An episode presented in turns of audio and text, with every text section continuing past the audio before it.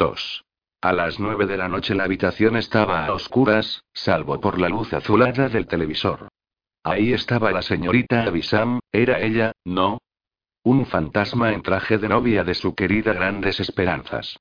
Por las ventanas limpias y sin adornos se veían las luces del centro de San Francisco y, justo debajo, al otro lado de Liberty Street, los techos puntiagudos de las casas más pequeñas estilo Reina Ana.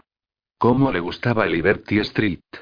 Su casa era la más alta de la manzana, quizá fuera una mansión en su época, aunque en la actualidad solo se trataba de una hermosa construcción que se alzaba majestuosa entre modestas casitas. Él había restaurado aquella casa. Conocía cada clavo, cada vida, cada cornisa. Al sol y con el pecho al aire, había colocado las tejas del techo. Incluso había dispuesto el cemento sobre la acera. Ahora no se sentía seguro en ninguna otra parte.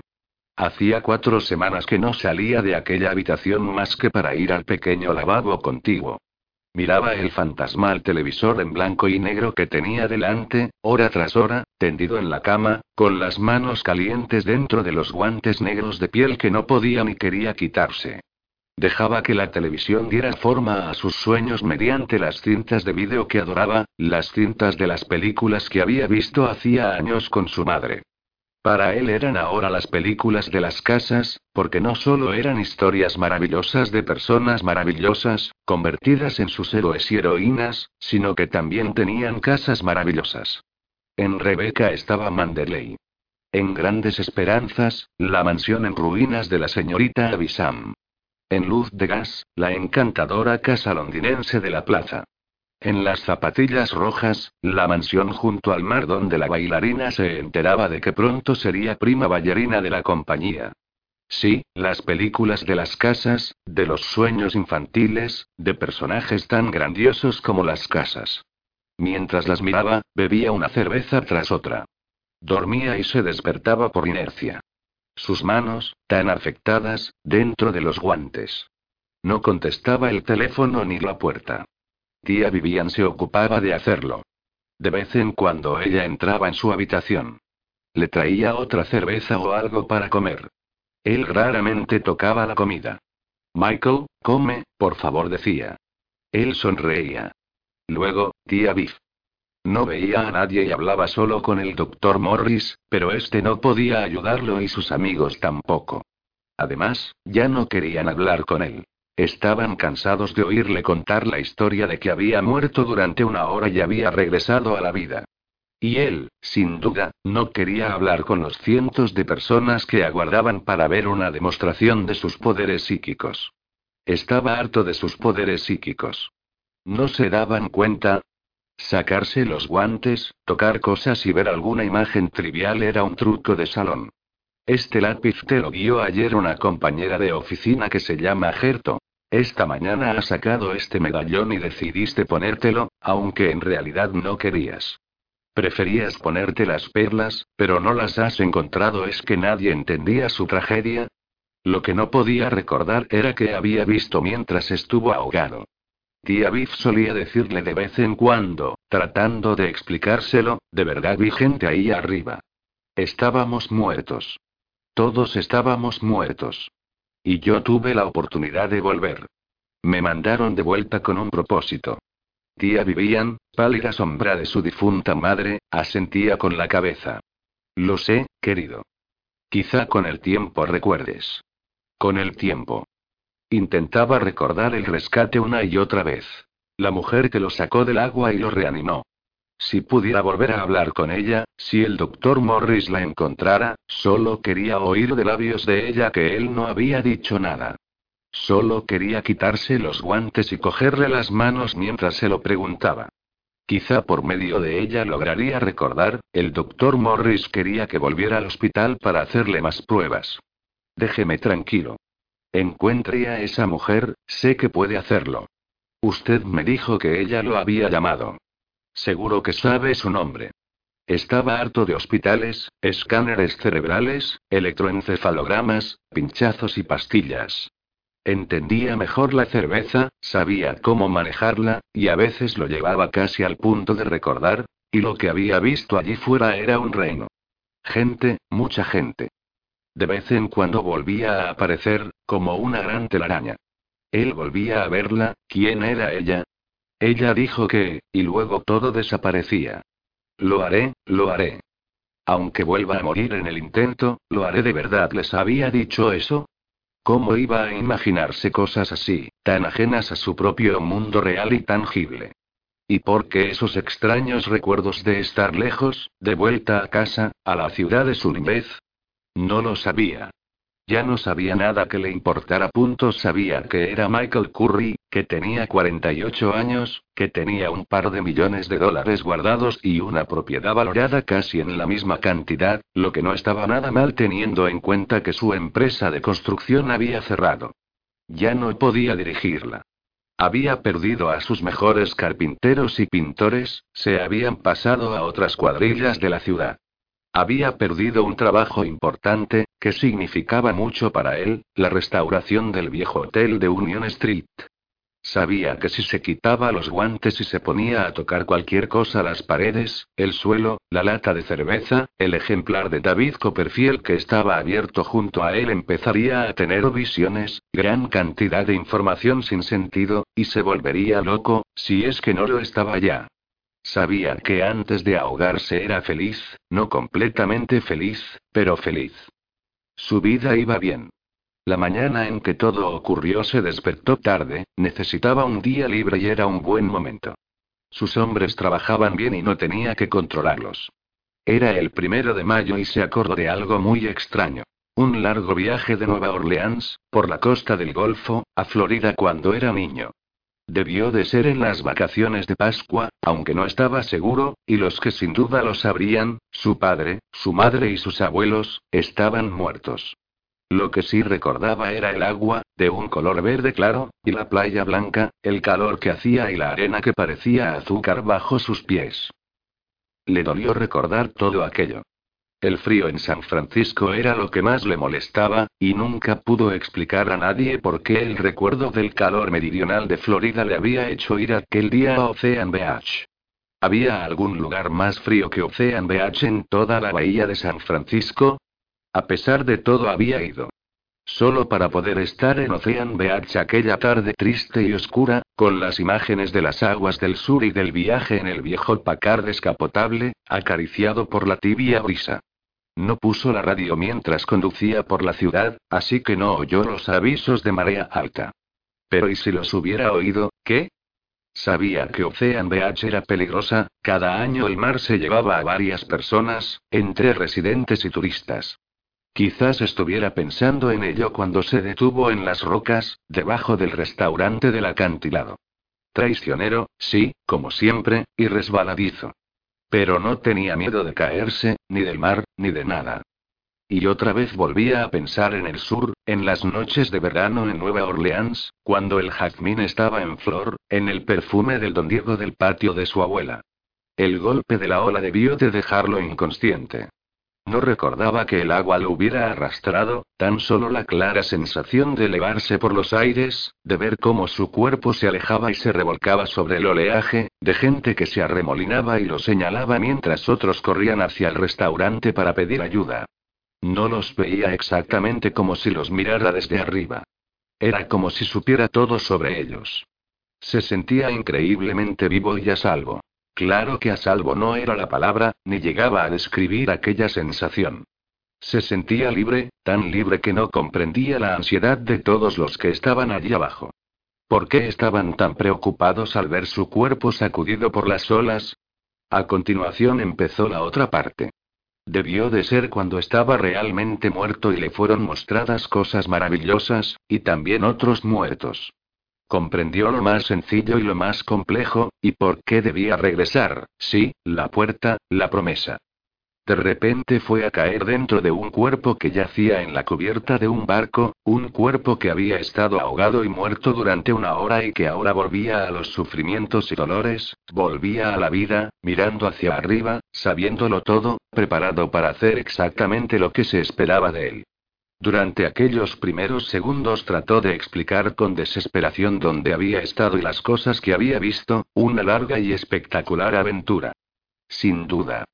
Pero ahora lo único que recordaba era el dolor agudo en su pecho, sus manos y pies y la borrosa figura de una mujer junto a él. Un ser frágil con un rostro pálido y delicado, el cabello oculto debajo de una gorra oscura de marinero y unos ojos grises que durante un segundo parpadearon como dos luces frente a él, y que le dijo con voz suave que estuviera tranquilo, que ella cuidaría de él. Después, confusión. ¿Se había desmayado otra vez? ¿Había llegado el momento de la verdad, del olvido? Nadie supo decirle qué ocurrió en el helicóptero, solo que se lo llevaron hasta la costa y que allí le esperaban la ambulancia y los periodistas. Recordaba los flashes de las cámaras, gente que pronunciaba su nombre. La ambulancia, sí, alguien intentando pincharle la vena con una aguja. Creyó oír la voz de su tía Vivian. Les rogó que pararan. Tenía que sentarse, no podían volver a atarlo, no. Tranquilo, señor Curry, espere. Eh, ayudadme con este hombre. Lo ataban otra vez. Lo trataban como si fuera un prisionero. Se resistió, pero fue inútil, lo sabía, le habían inyectado algo en el brazo. Vio cómo se acercaba la oscuridad. Entonces regresaron ellos, los que había visto ahí fuera. Empezaron a hablarle otra vez. Comprendo, les dijo, no dejaré que ocurra. Iré a casa, sé dónde está. Recuerdo, cuando despertó se encontró con una luz artificial muy fuerte. Una habitación de hospital. Estaba conectado a máquinas.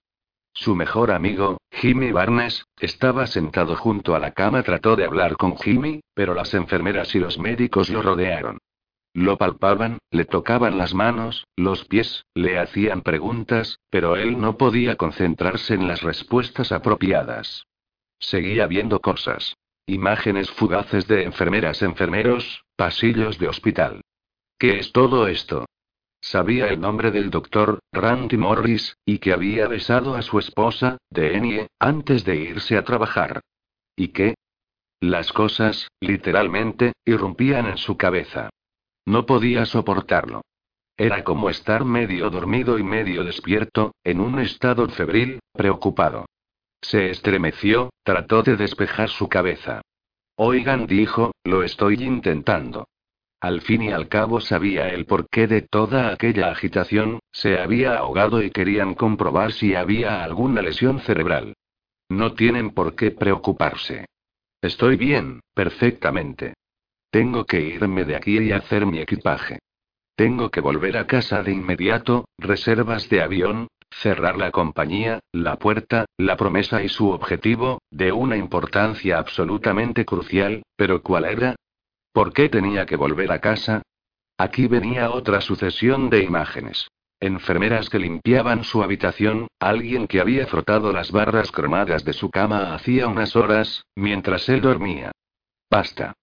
Tengo que volver a lo importante, a mi objetivo, él, entonces se dio cuenta. No se acordaba de su objetivo. No podía recordar lo que había visto mientras estuvo muerto. La gente, los lugares, lo que le habían dicho, no recordaba nada. No, no podía ser. Todo había sido prodigiosamente claro, dependían de él.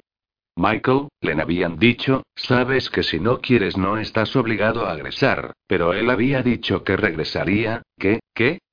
Un día lo recordaría de golpe, como un sueño que SW olvida y luego. Ahí está otra vez. Se sentó, se quitó sin querer una de las agujas del brazo y pidió una pluma y un papel. Tiene que seguir acostado. No, ahora no. Tengo que escribir. Pero no había nada que escribir. Recordaba haber estado en una roca, pensando en un remoto verano en Florida, las aguas tibias, y luego esa masa dolorida y empapada que era él en la camilla. Se le había borrado todo. Cerró los ojos y trató de no hacer caso de la extraña tibieza de sus manos. La enfermera lo ayudó a tenderse otra vez sobre las almohadas. Alguien pedía a Jimmy que se fuera, pero él no quería irse. ¿Por qué veía todas esas cosas intrascendentes? Enfermeros, el marido de la enfermera, sus nombres. ¿Cómo sabía todos esos nombres? No me toque así, dijo. Era la experiencia de allí fuera, sobre el océano, eso era lo que importaba. De pronto estiró la mano para coger la pluma. Si se queda tranquilo, sí, una imagen al tocar la pluma. La enfermera que la sacaba de un cajón del pasillo. Y el papel. Un hombre que ponía el bloque en un armario de metal. Y la mesilla junto a la cama. La imagen de la última mujer que la había limpiado con un trapo lleno de gérmenes de la otra habitación. Y una visión fugaz de un hombre con una radio. Alguien que hacía algo con una radio. ¿Y la cama? La última paciente que estuvo en ella, la señora Ona Patrick, murió ayer a las 11 de la mañana, antes de que yo hubiera decidido ir a Ocean Beach. No. Basta una imagen de su cuerpo en el depósito de cadáveres del hospital. No lo soporto. Al fin, desesperado, apoyó las manos sobre la cabeza y deslizó los dedos por el pelo. Por suerte no no nada. Otra vez volvía a hundirse en el sueño, pensaba que iba a recordarlo, sí, como le había pasado antes. Ella estará allí, me esperará, y yo lo comprenderé. Pero mientras volvía a adormilarse se dio cuenta de que no sabía quién era ella. Y tenía que irse a casa, sí, a casa después de todos estos años, estos largos años en que su hogar se había convertido en una especie de fantasía, de vuelta al lugar donde nací, murmuró, era tan difícil hablar ahora, estaba adormilado. Si me sigue dando drogas, le juro que lo mataré. Fue Jimmy, su amigo, quien le trajo los guantes de piel al día siguiente. Michael creía que no servirían, pero valía la pena intentarlo. Estaba en un estado de agitación que rayaba en la locura y había hablado demasiado y con todo el mundo. Los periodistas llamaron directamente a la puerta de su habitación. ¿Qué pasa? Les preguntó, atolondrado. Entraron en tropel y él habló y habló, relató la historia una y otra vez, repitiendo. No consigo acordarme. Le dieron objetos para que los tocara y él les dijo lo que veía. No significa nada. Disparaban las cámaras con un sinfín de confusos ruidos electrónicos. El personal del hospital echó a los periodistas. Michael tenía miedo hasta de tocar un cuchillo y un tenedor. No comía. Llegaban empleados de todo y hospital y le ponían objetos en las manos. En la ducha tocó la pared. Volvió a ver a aquella mujer, la mujer muerta. Había estado tres semanas en la habitación. No quiero ducharme, decía ella. Estoy enferma, ¿no lo comprendes? Su nuera la obligaba a ducharse. Michael tuvo que salir del baño. Se acostó, y metió las manos debajo de la almohada. Nada más ponerse los guantes tuvo algunas rápidas visiones, pero luego se frotó las manos poco a poco hasta que todo se convirtió en una mancha borrosa, imágenes que se sobreponían hasta que no se distinguía nada. Y todos aquellos nombres se confundieron en su mente hasta convertirse en una especie de ruido, y entonces llegó el silencio. Cogió despacio el cuchillo de la bandeja. Empezó a ver algo, lejano, silencioso, y desapareció. Levantó el vaso y bebió un trago de leche. Solo una débil visión. Muy bien. Los guantes daban resultado. El truco era hacer cada movimiento con rapidez. Y en salir de aquí. Pero no lo dejaban. No quiero otro examen del cerebro, dijo. Mi cerebro está bien, lo que me vuelve loco son las manos. Pero el doctor Morris, el jefe de residentes, sus amigos y la tía vivían, que se pasaba horas junto a su cama, trataban de ayudarlo.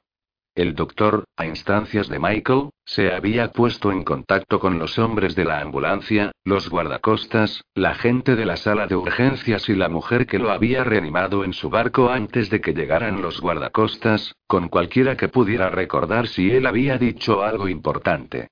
Después de todo, una simple palabra podría desbloquear su memoria. Pero no hubo palabras. Michael había murmurado algo al abrir los ojos, según aquella mujer, pero no recordaba con exactitud qué palabra. Empezaba con L, creía, un nombre, quizá, pero eso era todo. Después se lo habían llevado los guardacostas. En la ambulancia había lanzado un puñetazo y tuvieron que sujetarlo. Sin embargo, él quería hablar con toda aquella gente, en especial con la mujer que lo había recogido. Eso fue lo que dijo a la prensa cuando lo interrogaron.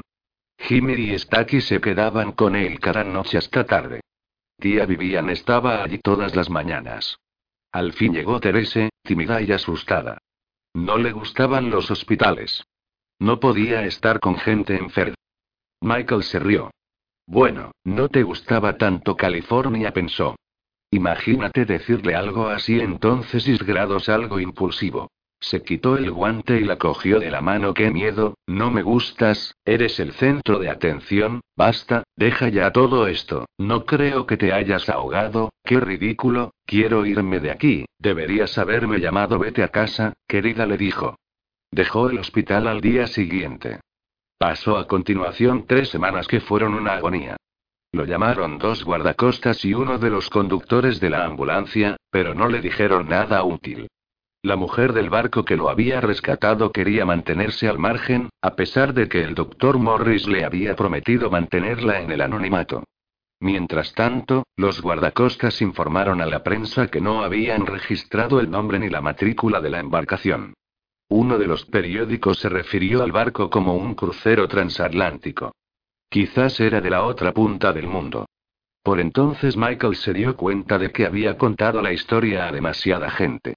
Todas las revistas populares del país querían hacerle entrevistas. No podía salir sin que algún periodista le cerrara el paso o algún perfecto desconocido le pusiera un billetero o una foto en las manos. El teléfono no paraba de sonar. Las cartas se apilaban en la puerta y, aunque él continuaba haciendo su equipaje para marcharse, no se animaba a hacerlo. En lugar de irse, bebía cerveza helada durante todo el día y bourbon cuando esta ya no lo atontaba. Sus amigos trataban de seguir junto a él.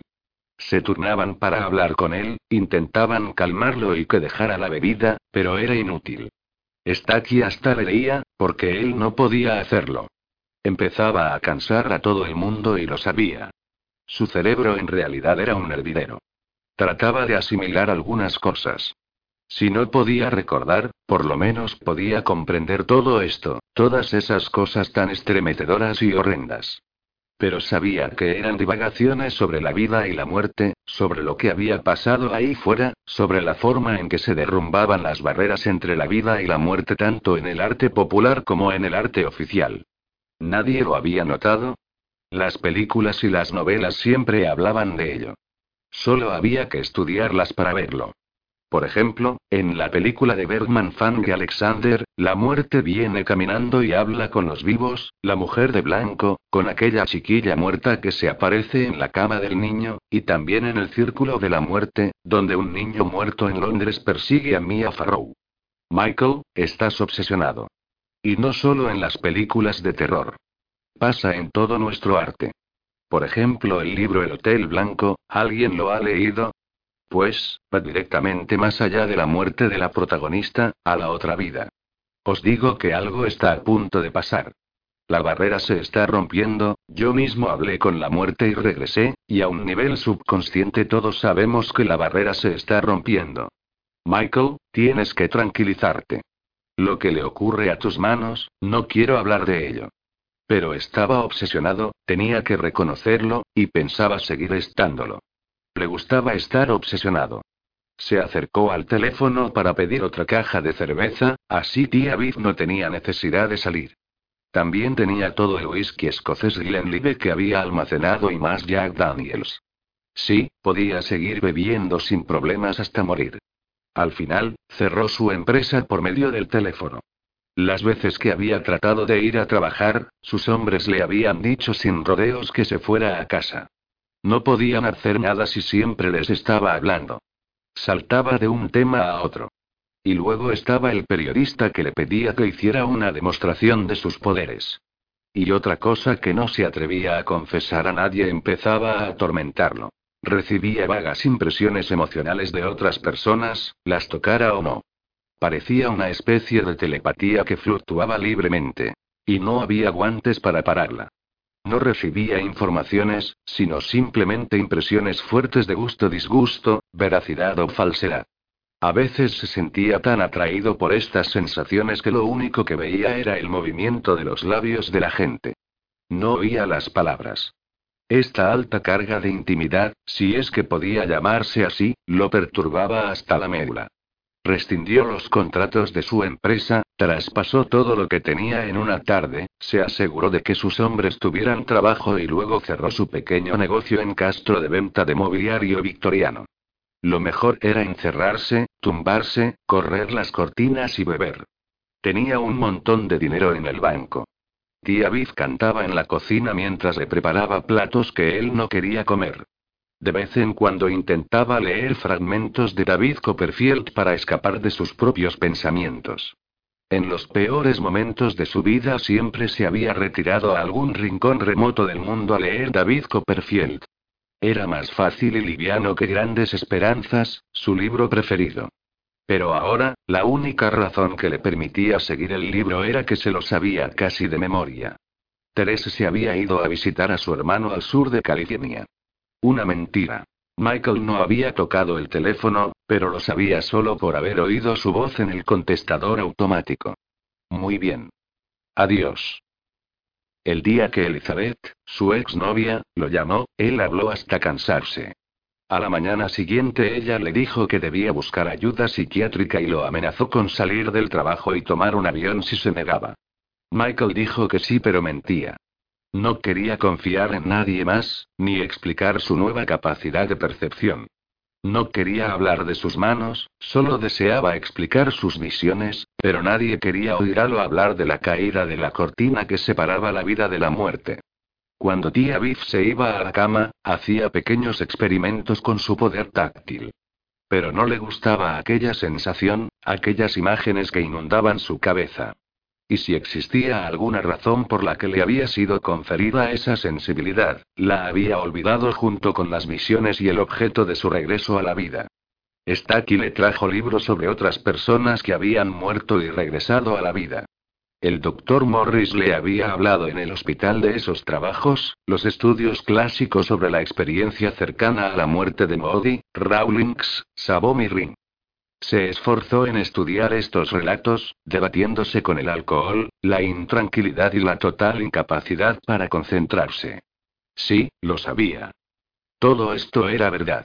Él también se había elevado de su cuerpo, sí, y no eran sueños, pero no había visto ninguna luz hermosa, no se había encontrado con sus seres queridos muertos, ni lo habían dejado entrar en ningún paraíso sobrenatural lleno de flores y bellos colores. Ahí fuera le ocurrió algo completamente diferente, se sintió interceptado, alguien suplicó, le hizo comprender que tenía una tarea muy difícil que realizar y de la que dependían muchas cosas. Paraíso. El único paraíso que conocía era la ciudad en la que había crecido, el cálido y agradable lugar que había abandonado a los 17 años, esa vieja zona de Nueva Orleans de poco más de 25 manzanas conocida como Garden District. Sí, regresar allí donde todo había comenzado. A la Nueva Orleans que no había visto desde el verano de su decimoséptimo cumpleaños.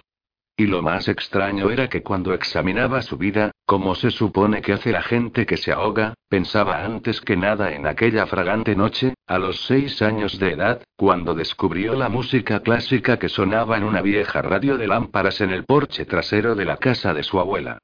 Los dondiegos brillaban en la oscuridad. Las cigarras cantaban en los árboles. Su abuelo fumaba un cigarro en la escalera y entonces entré en su vida esa música, una música celestial. ¿Por qué le había gustado tanto aquella música si nadie de su entorno la apreciaba? Diferente desde el principio, así había sido él. Y la educación de su madre no era la explicación. Para ella toda la música era ruido. Sin embargo, a él le gustó tanto aquella música que se quedó de pie, en la oscuridad, dirigiéndola con un palo y grandes ademanes mientras tarareaba. Los Curry, gente muy trabajadora, vivían en el canal irlandés, y su padre era la tercera generación que habitaba la pequeña cabana gemela de la ribera, sitio en el que se habían establecido tantos irlandeses. Los antepasados de Michael habían huido del hambre, hacinados en los barcos algodoneros que volvían vacíos de Liverpool al sur de Norteamérica en busca de una carga más lucrativa. Era gente fuerte, gente de la que Michael había heredado su robusta figura y su determinación. El amor al trabajo manual provenía de ellos y se había impuesto a pesar de los años de educación. El abuelo de Michael había sido policía en los mismos muelles en los que su padre en una época había cargado fardos de algodón. Llevaba a Michael a ver entrar los barcos plataneros, miles de plátanos sobre las cintas transportadoras que desaparecían en los almacenes, y le advertía de las culebras negras que podían esconderse en los racimos incluso cuando colgaban en las tiendas. El padre de Michael había sido bombero hasta que murió, una tarde, en un incendio en Chowpitoulas Street, cuando él tenía 17 años. Había sido un momento crucial en su vida. Sus abuelos ya habían fallecido y su madre se lo llevó a su ciudad natal, San Francisco. No tenía la menor duda de que California lo había tratado bien. El siglo XX lo había tratado bien. Él era el primero de aquel viejo clan que había tenido la oportunidad de terminar una carrera universitaria, de vivir en un mundo de libros, pinturas y casas bonitas. Pero aunque su padre no hubiera muerto, él tampoco habría sido bombero. Había algo que bullía en su interior que, según parecía, nunca habían sentido sus mayores. Solía sumirse en la lectura de Grandes Esperanzas y David Copperfield en la biblioteca de la escuela mientras los otros niños le arrojaban pelotillas de papel mascado, le pellizcaban el brazo y lo amenazaban con pegarle si no dejaba de portarse como un tonto, la palabra del canal irlandés para designar al que no tenía la sensatez de ser duro, bruto y despreciar todo lo que no tenía un propósito inmediato. Pero nadie le pegaba. Tenía el suficiente y saludable mal genio, heredado de su padre, para moler al que lo intentara. Desde niño ya era robusto y sorprendentemente fuerte, un ser humano para quien las cuestiones físicas, incluso las violentas, eran del todo naturales. A él también le gustaba pelear y los niños aprendieron a dejarlo tranquilo. Michael, por su parte, aprendió a disimular esa faceta oculta lo suficiente para que lo disculparan, y, en general, caía bien. Y sus paseos, esos largos paseos impensables en alguien de su edad. Ni siquiera sus novias nunca lo comprendieron. Rita Maedwier se reía de él. Marie Louise decía que estaba chiflado, ¿qué quieres decir con eso de solo caminar? Pero desde su temprana infancia le gustaba andar, escurrirse al otro lado de Magazine Street, la gran línea divisoria entre las calurosas y estrechas callejuelas donde había nacido y las majestuosas y tranquilas calles de Garden District. Allí se alzaban las mansiones más ricas y antiguas de la ciudad, adormecidas detrás de sus robles gigantescos y jardines extensos. Caminaba en silencio por las viejas aceras de ladrillo, con las manos en los bolsillos, silbando y pensando que alguna vez él también tendría una mansión aquí, una casa con columnas blancas en la fachada y senderos de lajas, un piano imponente como los que podía ver por los grandes ventanales, cortinas de encaje y arañas. Y leería a Dickens todo el día en una biblioteca fresca, con estanterías llenas de libros hasta el techo, y azaleas encarnadas dormitando detrás de las ventanas. Se sentía como el protagonista de Dickens, el joven Pip, que vislumbraba lo que sabía que debía poseer y que al mismo tiempo estaba demasiado lejos de alcanzarlo alguna vez. Pero no estaba solo en su afición a los paseos, a su madre también le gustaba hacer largas caminatas y quizás era uno de los pocos regalos significativos que le había hecho. Había una casa sombría que ella amaba con locura y que él nunca olvidaría, una siniestra casa señorial con una enorme bugambilia que trepaba sobre sus porches laterales. A menudo, cuando pasaban por allí, Michael veía a un hombre extraño y solitario entre los altos arbustos enmarañados, al fondo del descuidado jardín. Parecía perdido entre todo aquel verdor desordenado y salvaje, confundido hasta tal punto con el oscuro follaje que posiblemente ningún otro transeúnte se hubiera percatado de su presencia. En realidad, Michael y su madre tenían en aquella época un juego con aquel hombre. Ella siempre decía que no lo veía. Pero está allí, mamá respondía él. Está bien, Michael, dime cómo es. Bueno, tiene el pelo castaño, ojos marrones y va muy bien vestido, como si fuera una fiesta. Pero nos está observando, mamá, creo que no deberíamos quedarnos aquí, mirándolo. Michael, no hay ningún hombre. Mamá, te burlas de mí. Pero una vez ella vio al hombre, sin duda, y no le gustó. No fue en la casa, ni en el descuidado jardín. Era por Navidad, Michael todavía era muy pequeño y en el altar lateral de la iglesia de St. Alponsus habían montado un gran nacimiento con el niño Jesús en el pesebre. Michael y su madre habían ido para arrodillarse ante el altar. Qué bonitas eran las imágenes en tamaño natural de María y José. Y del niño Jesús, sonriente, con sus bracitos rollizos extendidos.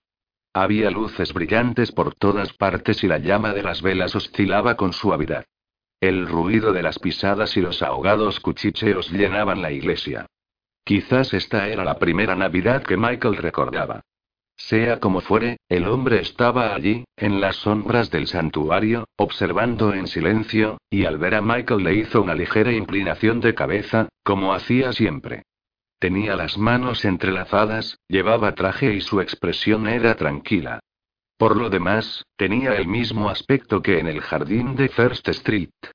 Mira, ahí está el hombre, mamá dijo Michael, de repente. Aquel hombre, el del jardín. La madre de Michael se volvió y, de inmediato, apartó la mirada, atemorizada. Bueno, no lo mires, le murmuró al oído. Al salir de la iglesia ella se volvió para mirarlo otra vez. Es el hombre del jardín, mamá dijo Michael. ¿De qué estás hablando? preguntó su madre. ¿Qué jardín? Cuando volvieron a pasar por First Street, Michael vio al hombre y trató de decírselo a su madre, pero ella volvió a jugar el juego. Le tomaba el pelo, le decía que no había ningún hombre. Se rieron. En aquella época no parecía tener gran importancia, pero Michael nunca lo olvidó. Años después, su madre le hizo otro regalo. Las películas que lo llevaba a ver al teatro cívico, en el centro. Tomaban el tranvía los sábados para ir a la primera sesión. Cosas de afeminados, Mike, solía decir su padre. A él nadie lo arrastraba a esos espectáculos absurdos. Michael sabía que lo mejor era no contestar, y a medida que pasaba el tiempo descubrió la manera de sonreír encogerse de hombros, así su padre lo dejaba tranquilo, hube también a su madre, lo cual era aún más importante.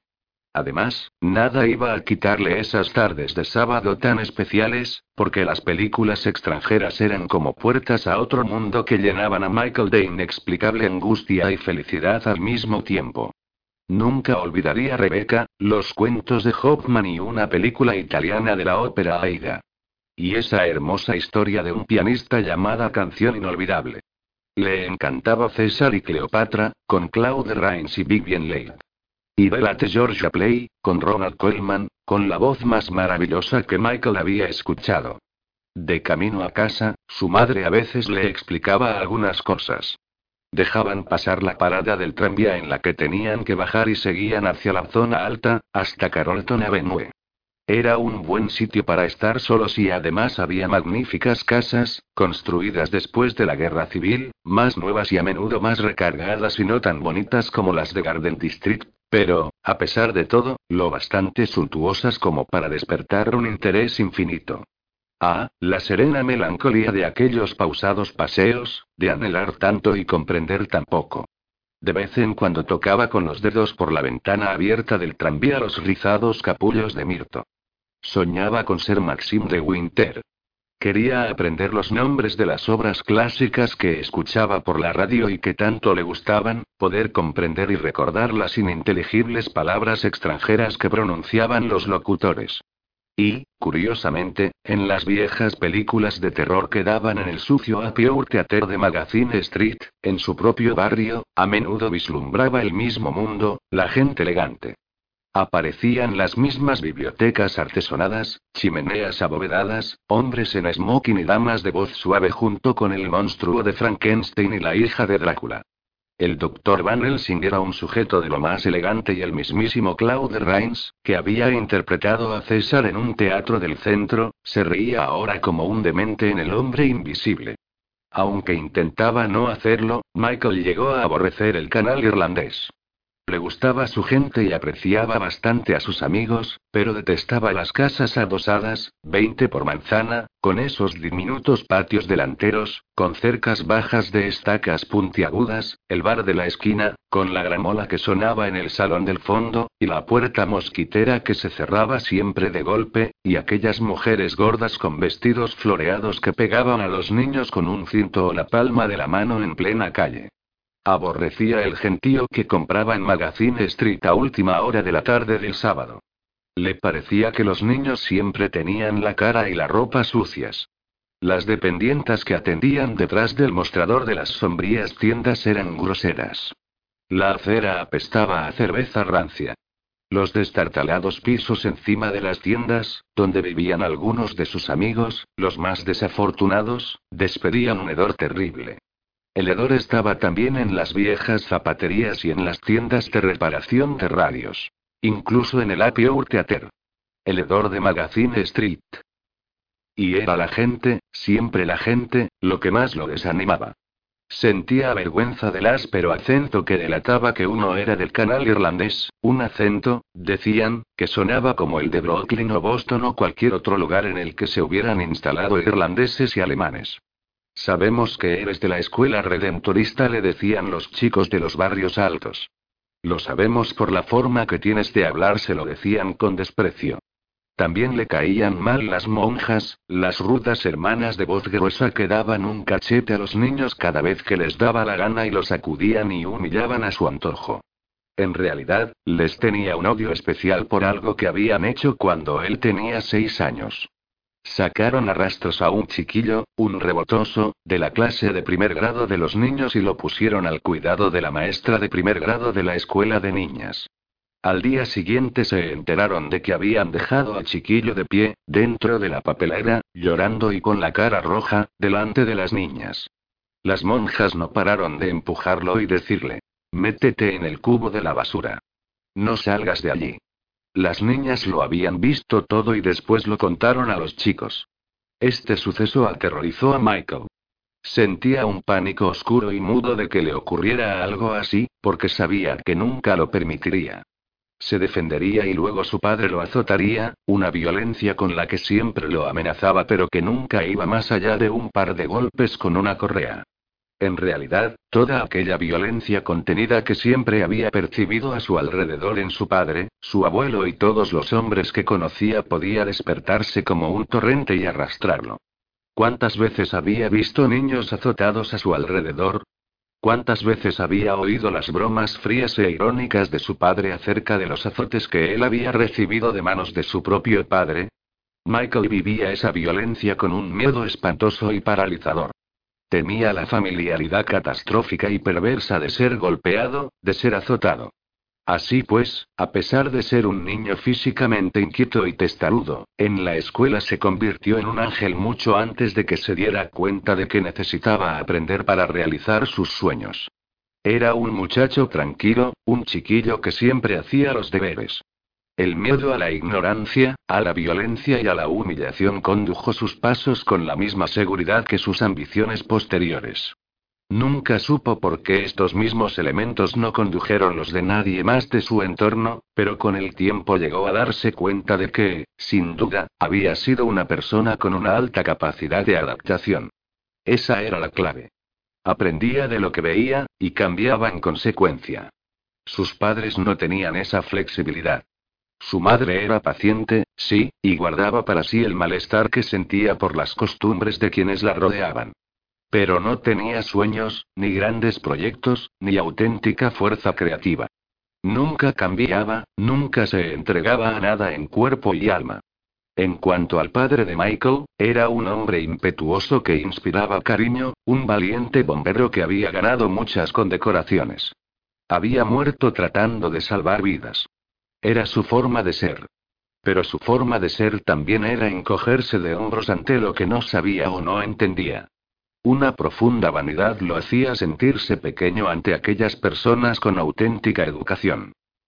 Estudia las lecciones solía decir, porque suponía que eso era lo que debía decir. Nunca imaginó que Michael fuera capaz de sacar el máximo provecho de la escuela parroquial, que en las abarrotadas clases, con unas monjas cansadas y saturadas de trabajo, su hijo en realidad estuviera adquiriendo una magnífica educación. Porque las monjas, a pesar de las pésimas condiciones, enseñaban muy bien, aunque tuvieran que pegar a los niños para ello. Y aunque Michael nunca dejaría de odiarlas, tenía que reconocer que de vez en cuando hablaban a su modo y de una manera sencilla de cosas espirituales, de vivir una vida digna. Cuando Michael contaba 11 años ocurrieron tres cosas que tuvieron un efecto capital en su vida.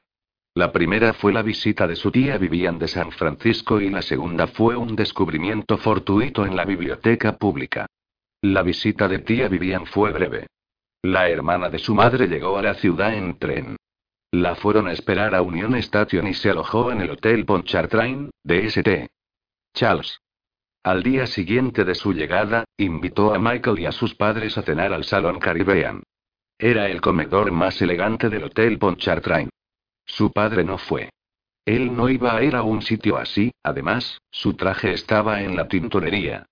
Michael, bien vestido, como todo un hombrecito, cruzó con su madre el Garden District. El salón Caribbean lo dejó anonadado. Casi sumido en el silencio, era un mundo misterioso, con velas, manteles blancos y camareros que parecían fantasmas, o mejor aún, vampiros de alguna película de terror, con sus chaquetas negras y sus camisas blancas almidonadas. Pero la auténtica revelación fue que ambas hermanas se sentían como en casa en aquel lugar. Reían en voz baja mientras hablaban y hacían diferentes preguntas al camarero sobre la sopa de tortuga, el jerez, el vino blanco que tomarían con la cena. El respeto que sentía por su madre aumentó notablemente. No era una mujer que se viera ínfulas, en realidad era una dama acostumbrada a esta vida. Michael comprendía ahora por qué a veces ella lloraba y decía que quería volver al hogar, a San Francisco. Cuando su hermana se marchó estuvo enferma durante días. Se quedó en cama y lo único que quería era vino. Lo llamaba su medicina. Michael se sentaba a su lado y de vez en cuando leía para ella.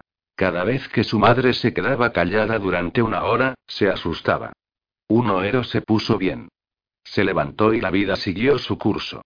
Pero Michael pensaba a menudo en aquella cena, en la forma tan natural en que las dos mujeres se habían comportado. Con frecuencia caminaba delante del Hotel Pontchartrain y observaba con envidia disimulada a la gente bien vestida que esperaba taxis o limusinas bajo la marquesina. Reventaba de deseos de aprender, comprender, poseer, aunque terminara en el drugstore Smith, justo al lado, leyendo tebeos de terror. Luego vino el fortuito descubrimiento en la biblioteca pública. Hacía poco que Michael conocía la biblioteca, y el descubrimiento fortuito llegó en etapas. Un día vagaba por la sala de lectura para niños, buscaba algo fácil y divertido para leer, cuando de repente vio un libro abierto sobre una estantería, un libro nuevo de tapas duras que explicaba cómo jugar al ajedrez. Comprendía el ajedrez como algo muy romántico, aunque no sabía explicar cómo lo conocía. Nunca había visto un ajedrez de verdad. Se llevó el libro prestado y empezó a leerlo.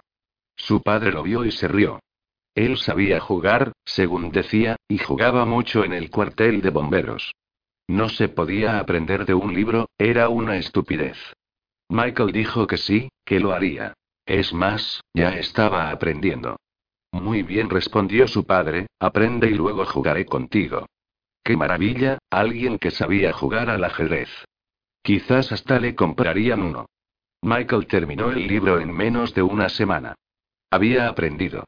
El padre le hizo preguntas durante una hora y él las contestó todas. Vaya, no puedo creerlo, dijo su padre, pero es verdad, sabes jugar. Lo único que te falta es un tablero y piezas. El hombre fue al centro y regresó con un ajedrez que superó las fantasías de Michael. Las piezas no eran solo símbolos, la cabeza de un caballo, las almenas de una torre, el gorro del alfil, sino figuras completas.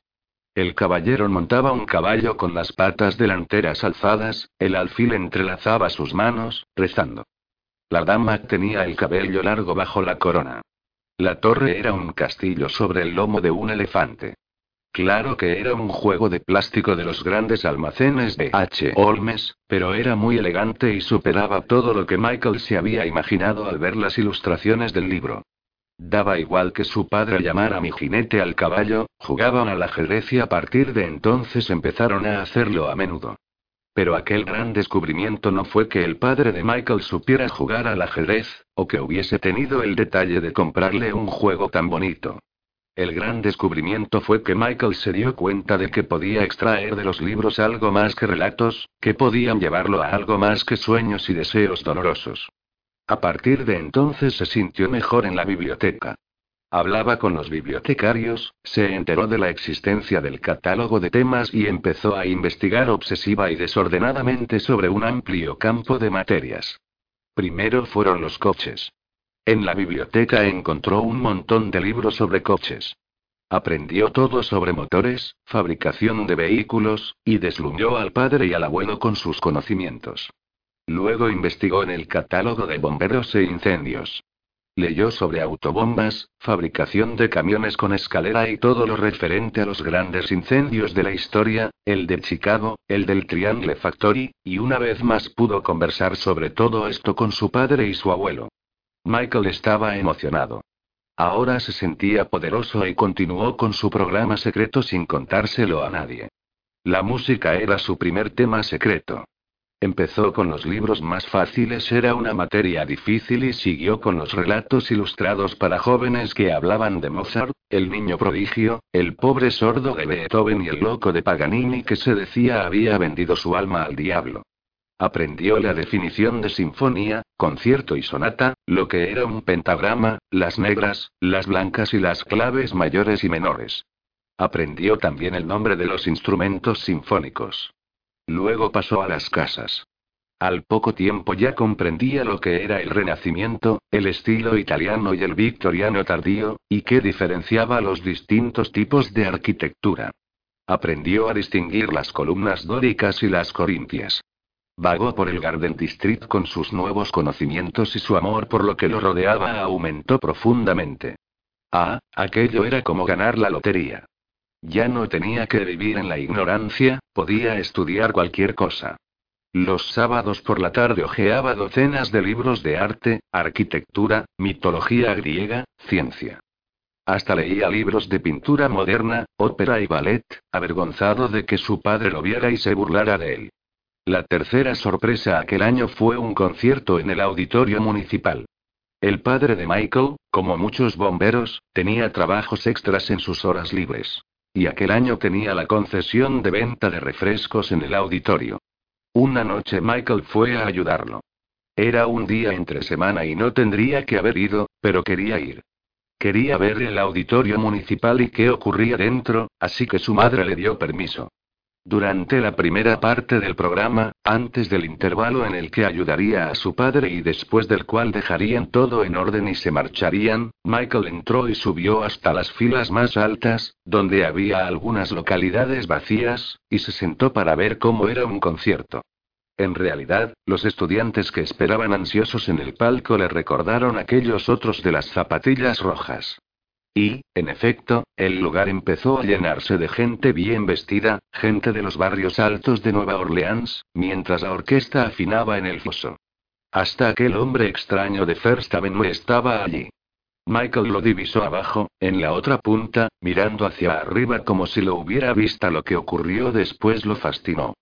Isaac Stern, el gran violinista, tocaba aquella noche el concierto de Beethoven para violín y orquesta, una de las piezas de música más arrebatadoramente hermosas y sencillamente elocuentes que Michael había escuchado en su vida. Fue capaz, a la primera audición, de asimilar el concierto entero, pudo reconocer claramente las notas y deleitarse con la melodía. Ni una sola vez se sintió confundido, no se perdió ni una nota. Mucho después de que, el concierto hubiera terminado, podía silbar el tema principal y recordar el sonido dulce y sensual de la orquesta y las delicadas y desgarradoras notas que salían del violín de Isaac Stern. Pero esta experiencia creó en él un deseo que envenenó su vida. En los días que siguieron al concierto, el mundo que lo rodeaba le resultaba más insoportable que nunca. Sin embargo, no dejó que nadie lo supiera.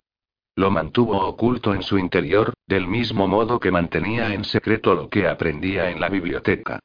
Temía convertirse en un snob y era consciente de la aversión que podía llegar a sentir por aquellos a quienes amaba si dejaba que esta sensación creciera en él. Michael no soportaba la idea de no querer a su familia. No soportaba sentirse avergonzado de ellos. No soportaba la mezquindad e ingratitud de semejantes sentimientos. Podía detestar a los vecinos, ahí no había problema, pero tenía que amar y ser fiel a los que vivían bajo su mismo techo, estar en armonía con ellos. Y también estaba su padre, el bombero, el héroe. ¿Cómo no iba a querer a un hombre así?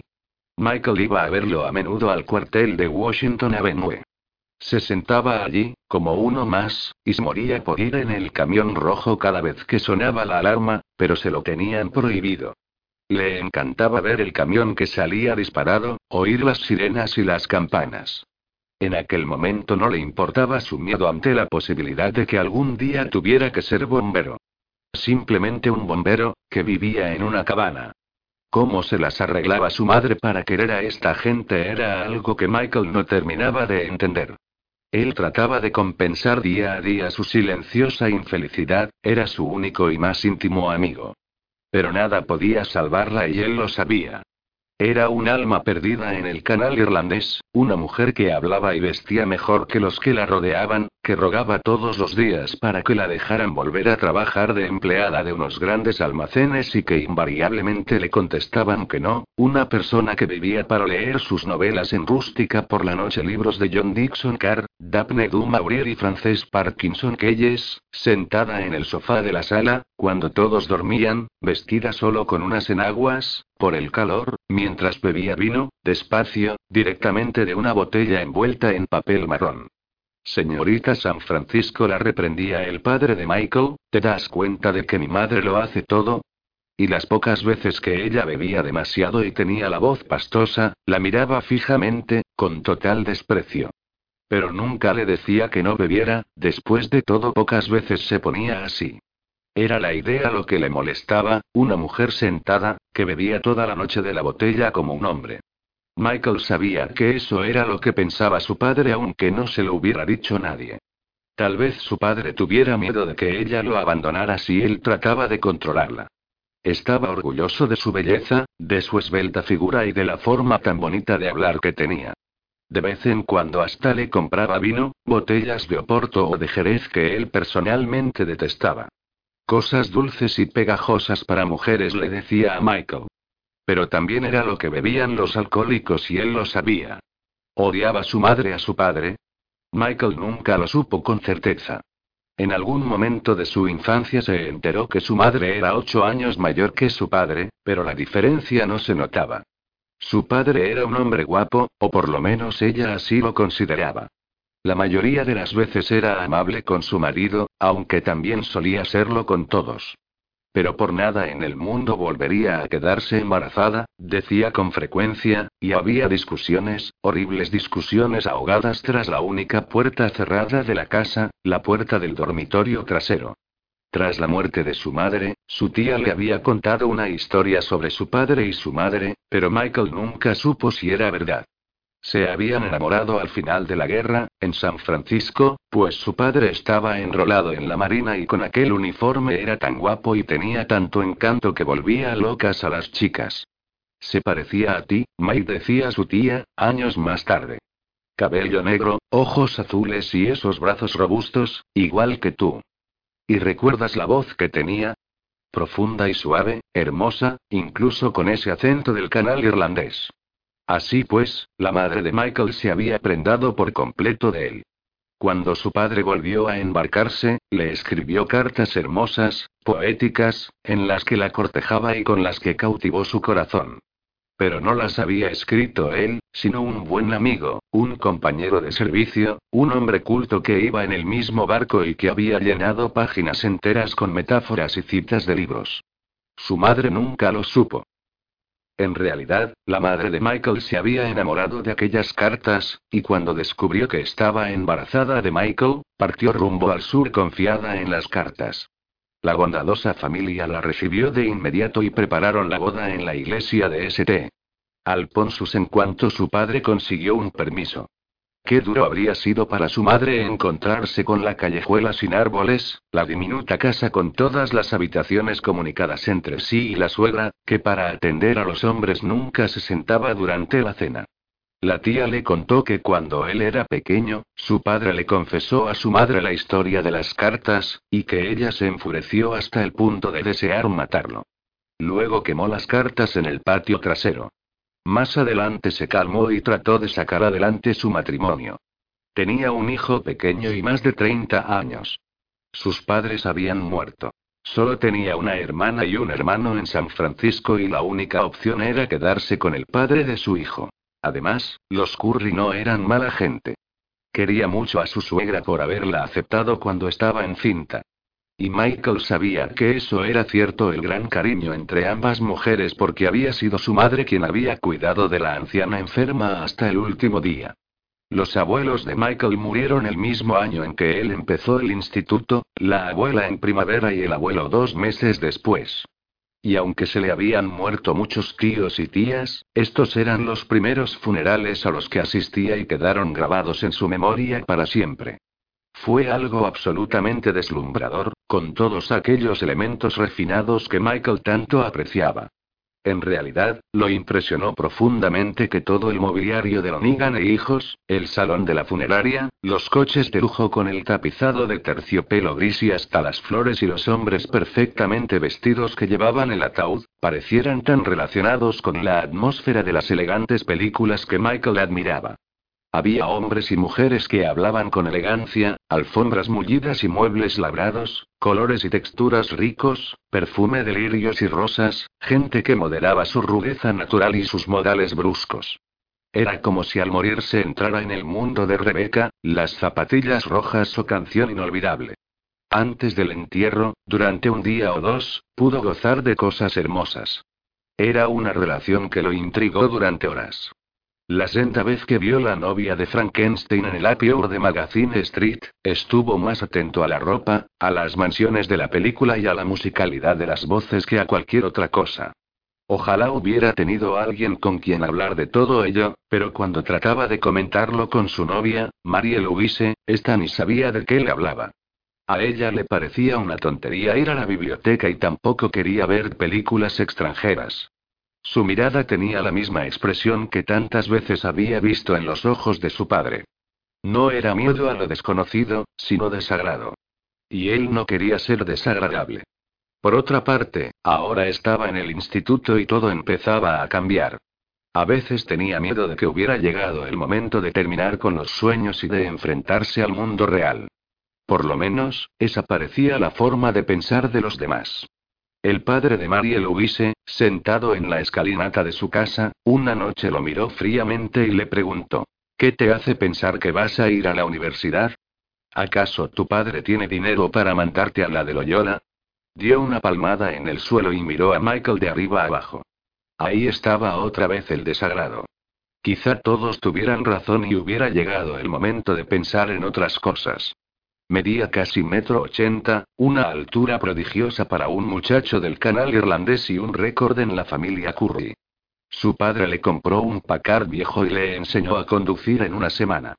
Luego encontró un trabajo de media jornada como repartidor en una floristería de St. Charles Avenue. Pero al llegar a segundo curso esas ideas empezaron a desvanecerse, comenzó a olvidar sus ambiciones.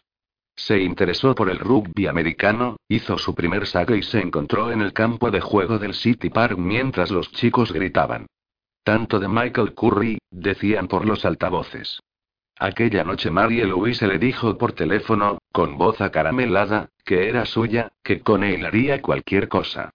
Michael todavía se dedicaba a los libros, pero aquel año los partidos fueron el centro de su vida emocional. El rugby era perfecto para él, para su agresividad, su fuerza y aún su frustración. Era uno de los ídolos de la escuela. Se daba cuenta de que las chicas lo miraban caminar por la nave cada mañana en misa de ocho. Y el sueño se hizo realidad. La escuela redentorista ganó el campeonato de la ciudad. Los desposeídos lo habían logrado, los chicos del otro lado de Magazine, los chicos que hablaban aquella jerga extraña del canal irlandés. Hasta el Times Picayune publicó exaltadas alabanzas. La campaña para el gimnasio avanzaba a toda marcha. Marie Louise y Michael lo hicieron y luego sufrieron una enorme agonía hasta saber si había quedado en cinta.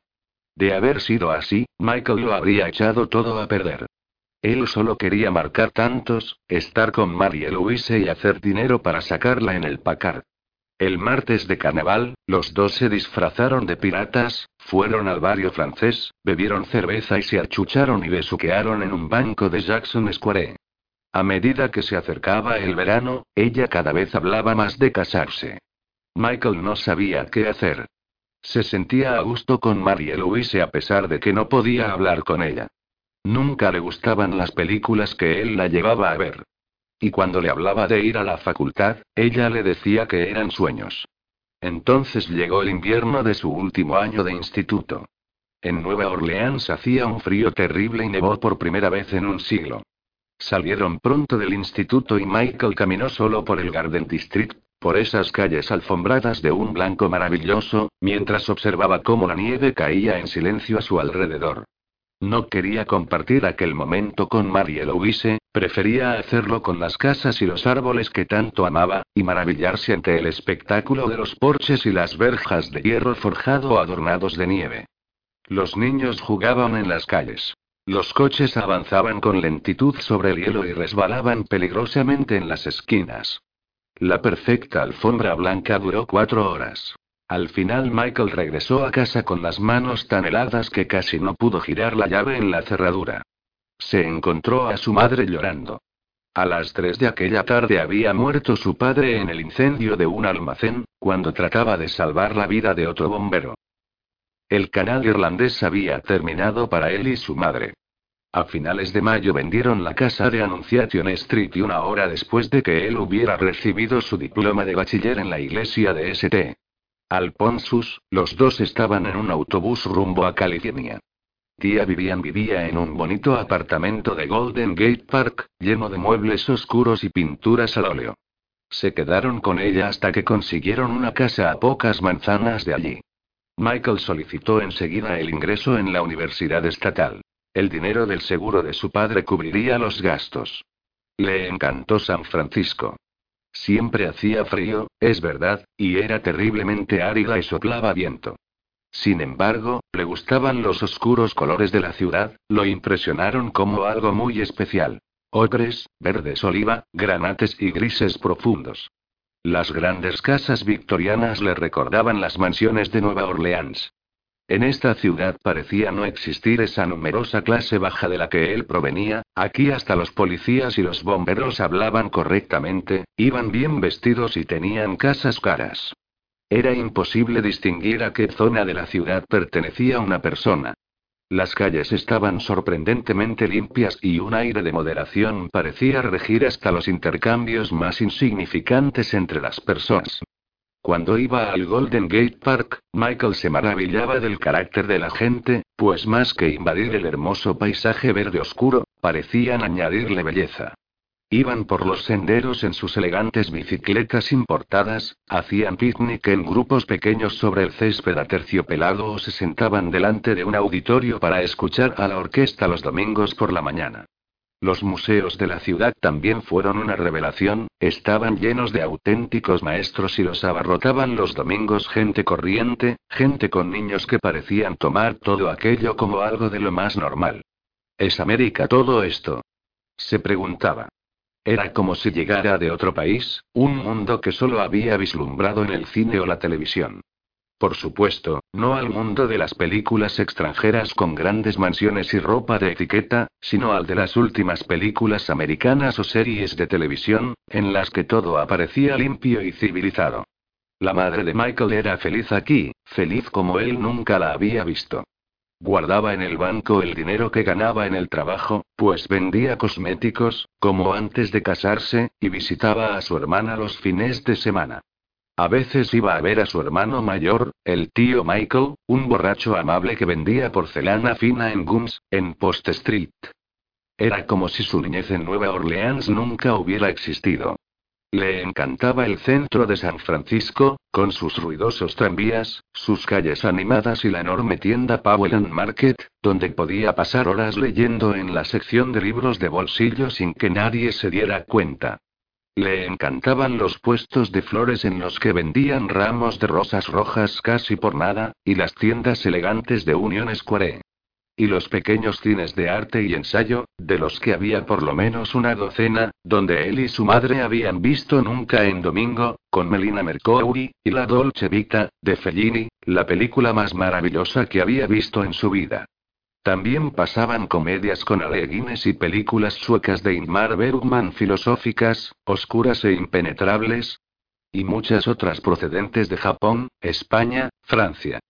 Mucha gente de San Francisco iba a ver esas películas. No era ninguna rareza que había que ocultar. También le gustaba tomar café con otros estudiantes de verano en el restaurante Foster, de Sutter Street, un local grande con una iluminación chillona, y hablar por primera vez en su vida con orientales y judíos de Nueva York, gente de color culta que hablaba un inglés correcto, hombres y mujeres mayores que robaban horas a sus familias y trabajos para volver a la universidad por el mero placer de hacerlo. Durante este periodo Michael llegó a comprender el pequeño misterio de la familia de su madre. Fue uniendo las piezas poco a poco y descubrió que en una época habían sido muy ricos. La madre del abuelo de Michael había dilapidado la fortuna. No quedó nada más que una silla de madera labrada y tres pinturas de paisajes con marcos pesados. Pese a todo, se la describía como un ser maravilloso, una diosa que había viajado por todo el mundo, comido caviar y que se las había arreglado para mandar a su hijo a Harvard antes de arruinarse completamente. El hijo, el abuelo materno de Michael, se había dedicado a emborracharse hasta morir tras la pérdida de su esposa, una bella muchacha americana de origen irlandés, de Mission District, San Francisco. Nadie quería hablar de madre y Michael pronto comprendió que madre se había suicidado. Padre, que bebió sin cesar hasta que sufrió un derrame mortal, dejó a sus tres hijos una pequeña renta.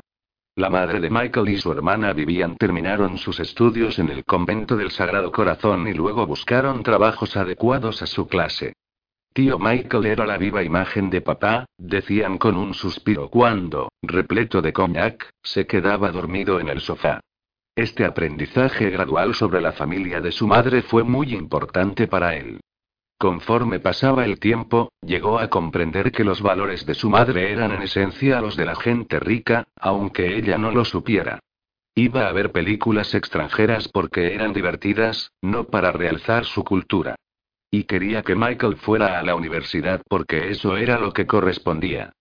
Para ella era perfectamente natural ir a la elegante Young Man's Funky para comprar a Michael jerseys de cuello de cisne y camisas con botones en la punta del cuello, que le daban el aspecto de chico de escuela de pago. Pero ni ella ni sus hermanos sabían nada del empuje y las ambiciones de la clase media. Su trabajo le gustaba porque allí conocía a gente agradable. En sus horas libres, bebía cantidades siempre mayores de vino, leía sus novelas, visitaba amigos y era una persona feliz, satisfecha. En realidad, la había matado el vino, porque con el tiempo se convirtió en una especie de dama alcoholizada que se pasaba toda la noche con un vaso en la mano, las puertas cerradas, e invariablemente perdía el conocimiento antes de la hora de dormir. Finalmente, una noche, tarde, se cayó en el cuarto de baño y se golpeó la cabeza, se puso una toalla en la herida y se volvió a dormir sin darse cuenta de que se estaba desangrando. Cuando Michael al fin abrió la puerta ya estaba fría. Todo esto había pasado en la casa de Liberty Street que él había comprado y restaurado para su familia, si bien por entonces tío Michael había muerto, también por la bebida, aunque en su caso lo llamaron ataque de apoplejía. Cuando en otoño entró por fin en la Universidad Estatal de San Francisco, su ambición era incontenible. Allí, en aquel enorme campus, entre estudiantes de das las clases sociales, Michael se sentía uno más, con fuerza y preparación para empezar su auténtica educación. Era como en aquellos tiempos de la biblioteca, solo que ahora era valorado por sus lecturas. Era valorado por sus deseos de comprender todos los misterios de la vida, deseos estos que tanto habían molestado, durante los años en los que había tenido que ocultar su curiosidad, aquellos que podían ridiculizarlo. No terminaba de creerse la suerte que tenía. Ir de clase en clase, perdido en el delicioso anonimato de la masa de estudiantes, con sus mochilas y sus zapatones. Escuchaba, embelesado, las explicaciones de los profesores y las preguntas sorprendentemente lúcidas de los estudiantes inteligentes que lo rodeaban. Sazonaba su programa con asignaturas optativas de arte, música, temas de actualidad, literatura comparada y hasta teatro. Poco a poco adquirió una auténtica educación artística típicamente liberal. Al fin se especializó en historia porque era una materia que se le daba bien, no tenía problemas con la redacción de los trabajos y aprobaba los exámenes, y porque sabía que su última ambición, ser arquitecto, estaba fuera de su alcance. Aunque lo intentara, no podría con las matemáticas, y a pesar de todos sus esfuerzos no podía hacer los cursos necesarios para que lo admitieran en la Facultad de Arquitectura para hacer cuatro años de posgrado. Además, le gustaba la historia porque era una ciencia social en la que la gente trataba de retroceder e imaginarse cómo había sido el mundo. Y eso era algo que Michael había estado haciendo desde su niñez en el canal irlandés.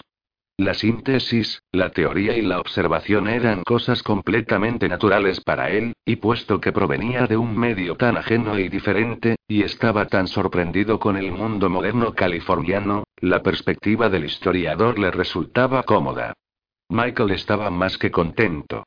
Cuando el dinero del seguro se acabó, se puso a trabajar media jornada con un carpintero especializado en la restauración de las hermosas y antiguas casas victorianas de San Francisco. Otra vez empezó a estudiar libros sobre casas, como en sus viejos tiempos. Sus viejos amigos de Nueva Orleans no lo hubieran reconocido cuando se licenció.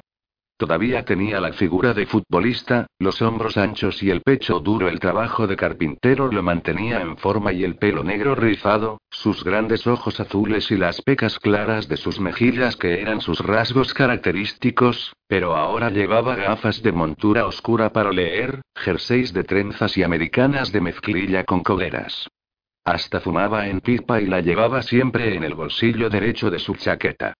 Tenía 21 años y lo mismo estaba martilleando una estructura de madera de una casa, que escribiendo a máquina de prisa y con dos dedos un trabajo sobre la persecución de la brujería en la Alemania del siglo XVII. Dos meses después de empezar su tesina de historia, se puso a estudiar para los exámenes de contratista del Estado sin dejar la facultad. Por aquella época trabajaba de pintor y aprendía también el oficio de enlucidor y enlosador, cualquier oficio de la construcción que le sirviera para encontrar trabajo. Continuó con la universidad porque una profunda inseguridad no le permitía hacer otra cosa, pero ya sabía que ningún placer académico satisfaría su necesidad de trabajar con las manos, salir al aire libre, subir escaleras, martillear y sentir al final de la jornada ese cansancio físico sublime. Le gustaba ver los resultados de su trabajo.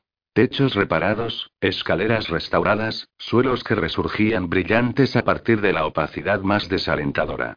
Le gustaba pulir y lacar los viejos pilares bien trabajados de las escaleras, las barandillas, los marcos de las puertas. Su espíritu curioso le hacía aprender de cada artesano con el que trabajaba. Bombardeaba a preguntas a los arquitectos siempre que podía y hacía copias de los probetos para examinarlos después. Leía con atención libros, revistas y catálogos sobre restauración. A veces tenía la sensación de que amaba las casas más que a los seres humanos. Las quería de la misma manera que los hombres de mar quieren a los barcos. Después del trabajo solía caminar por las espaciosas habitaciones a las que acababa de dar nueva vida, tocaba cariñosamente los postigos, las manijas de bronce, el suave enlucido de las paredes. Oía cómo le hablaban estas mansiones. Terminó su máster en historia al cabo de dos años precisamente cuando en los campus americanos surgían las protestas estudiantiles contra la guerra del Vietnam y el uso de drogas psicodélicas se había convertido en una moda entre los jóvenes que llegaban en tropel a la Ashbury de San Francisco, pero mucho antes de aprobar los exámenes de contratista y abrir su propia empresa. El mundo de los hippies, de la revolución política y la transformación personal a través de las drogas, fue algo que nunca terminó de entender y que nunca lo afectó de verdad. El historiador que había en él no le permitía sucumbir a la retórica superficial y a menudo tontamente revolucionaria que oía a su alrededor. Lo único que podía hacer era reírse en silencio del marxismo de sus amigos, que parecían no saber nada de los trabajadores. Y miraba horrorizado cómo sus seres queridos destruían sus mentes, si es que no se destruían físicamente el cerebro, con poderosos alucinógenos. Pero también, mientras trataba de comprender, aprendió muchas cosas. El gran amor de la psicodelia por el color y el dibujo, por la música oriental y por el diseño tuvo una influencia inevitable en sus criterios estéticos. Años más tarde sostendría que la gran revolución de los 60 había sido beneficiosa para todos los habitantes del país, que la renovación de casas viejas, la creación de hermosos edificios públicos con plazoletas y parques llenos de flores, incluso la construcción de modernos centros comerciales con suelos de mármol, fuentes y maceteros con flores, todo eso tenía su origen en aquellos años cruciales en que los hippies de Aitashbury colgaban helechos en las ventanas de sus pisos y cubrían con telas hindúes de brillantes colores los muebles hallados en la basura, las chicas se ponían las proverbiales flores en sus cabellos rizados y los chicos cambiaban la ropa oscura por camisas de colores y se dejaban crecer el pelo. Michael, en su empresa, tenía una lista de espera permanente de clientes impacientes. Muy pronto tuvo encargos por toda la ciudad.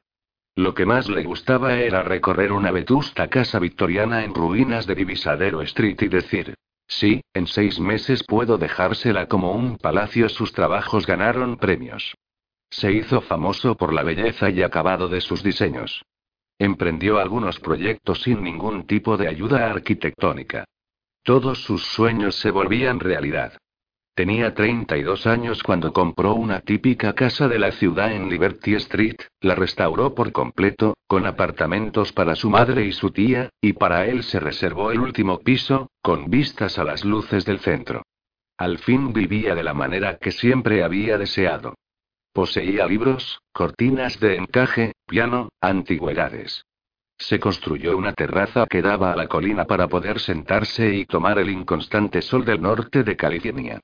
La niebla permanente de la costa a menudo se desvanecía antes de llegar a las colinas de su barrio, de modo que no solo había accedido al lujo y refinamiento que había vislumbrado años atrás, sino también, según parecía, al calor y al sol que recordaba con tanto cariño. A los 35 años era un triunfador hecho a sí mismo y un hombre culto. Había ganado e invertido su primer millón en valores de títulos municipales. Amaba San Francisco porque sentía que le había dado todo lo que deseaba. Aunque Michael se había hecho a sí mismo, como muchos otros en California, creándose un estilo perfectamente a tono con el estilo de otras personas que también se habían hecho a sí mismas, nunca dejó de ser en parte aquel chico duro del canal irlandés que cogía los guisantes con el tenedor ayudándose con un trozo de pan. Nunca borró del todo su acento áspero y, a veces, al tratar con los obreros en el trabajo, se dejaba llevar completamente por él. Nunca perdió ciertas costumbres o ideas vulgares, lo consideraba parte de sí mismo. Su manera de sobrellevarlo era perfecta para California. Simplemente, no lo ocultaba. Después de todo, solo era una parte de él. No le importaba preguntar. ¿No hay carne con patatas? Cuando iba a algún restaurante de Nouvelle Cuisine, en realidad, era un plato que le gustaba mucho y lo comía siempre que podía, ni mantener el cigarrillo en la boca cuando hablaba, como siempre había hecho su padre. Se llevaba bien con sus amigos liberales, porque no tenía que molestarse en discutir. Mientras ellos polemizaban por encima de las jarras de cerveza sobre países en los que nunca habían estado y a los que nunca irían, él dibujaba casas en las servilletas. Pero fuera lo que fuese la política, siempre conectaba mejor con la gente apasionada como él. Artesanos, artistas, músicos, personas que iban de un lado a otro dominadas por la obsesión. De verdad parecían comprender su deseo cabal de vivir una vida que tuviera sentido, de participar en el mundo aunque fuera en pequeña escala con sus ideas.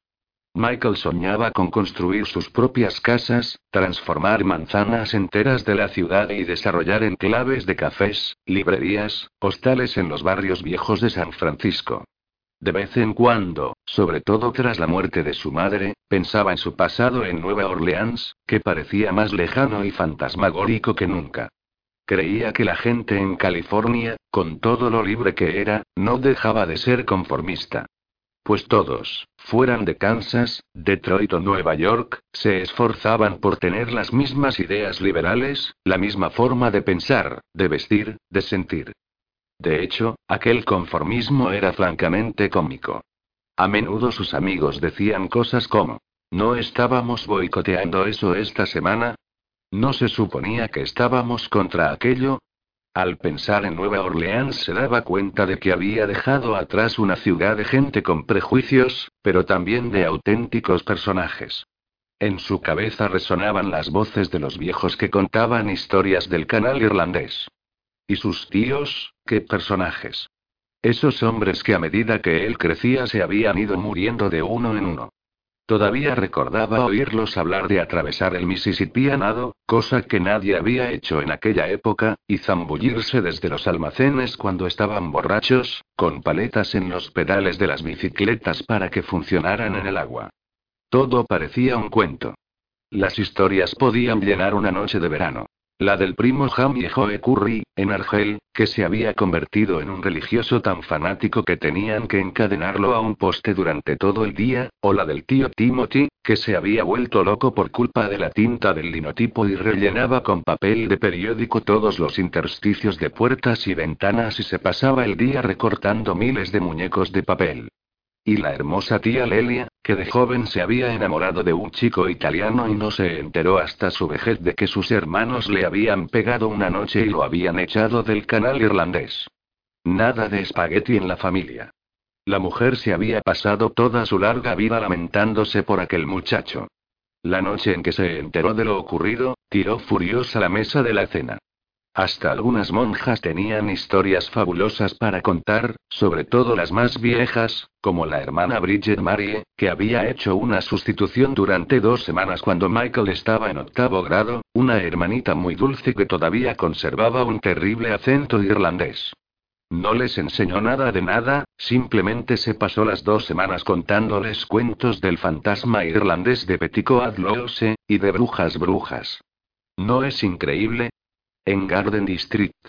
Los recuerdos solían llegar como un extraño bombardeo. Recordaba el olor de las servilletas almidonadas que su abuela planchaba antes de guardar en los cajones amplios del viejo aparador. Recordaba el sabor de la sopa de cangrejos con galletas y cerveza. El sonido de los tambores en los desfiles de carnaval. Al vendedor de hielo que subía deprisa los peldaños del fondo con el enorme bloque de hielo sobre el hombro. Y esas voces maravillosas, que en aquella época le sonaban tan ordinarias, pero que ahora parecían poseer un rico vocabulario, una inspiración para las frases dramáticas y un amor absoluto por el idioma. Recordado así daba la impresión de un mundo fabuloso. En California, a veces todo parecía demasiado aséptico. La misma ropa, los mismos coches, las mismas causas. Quizás él no pertenecía de verdad a aquel lugar y nunca llegaría a pertenecer.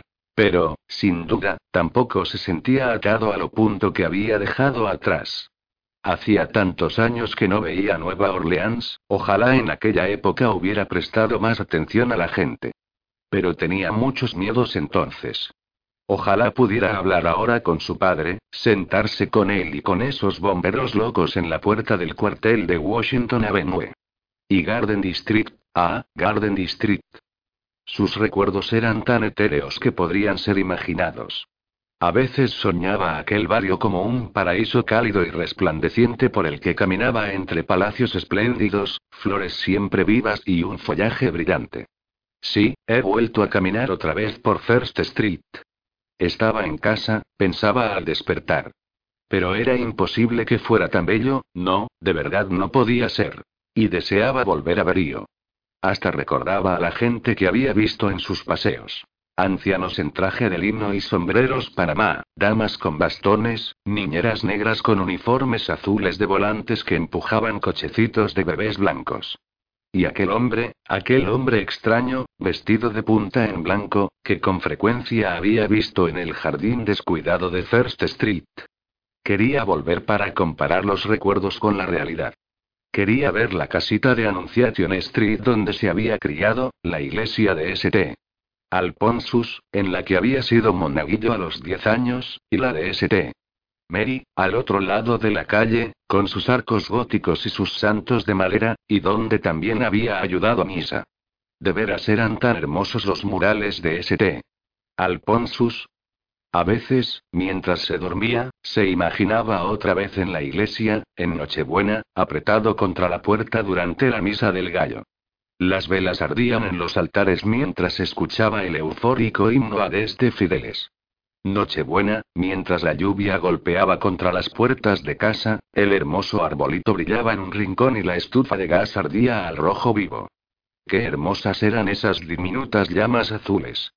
Qué hermoso el arbolito, con sus luces, que simbolizaban la luz de la creación, sus adornos, los regalos de los Reyes Magos.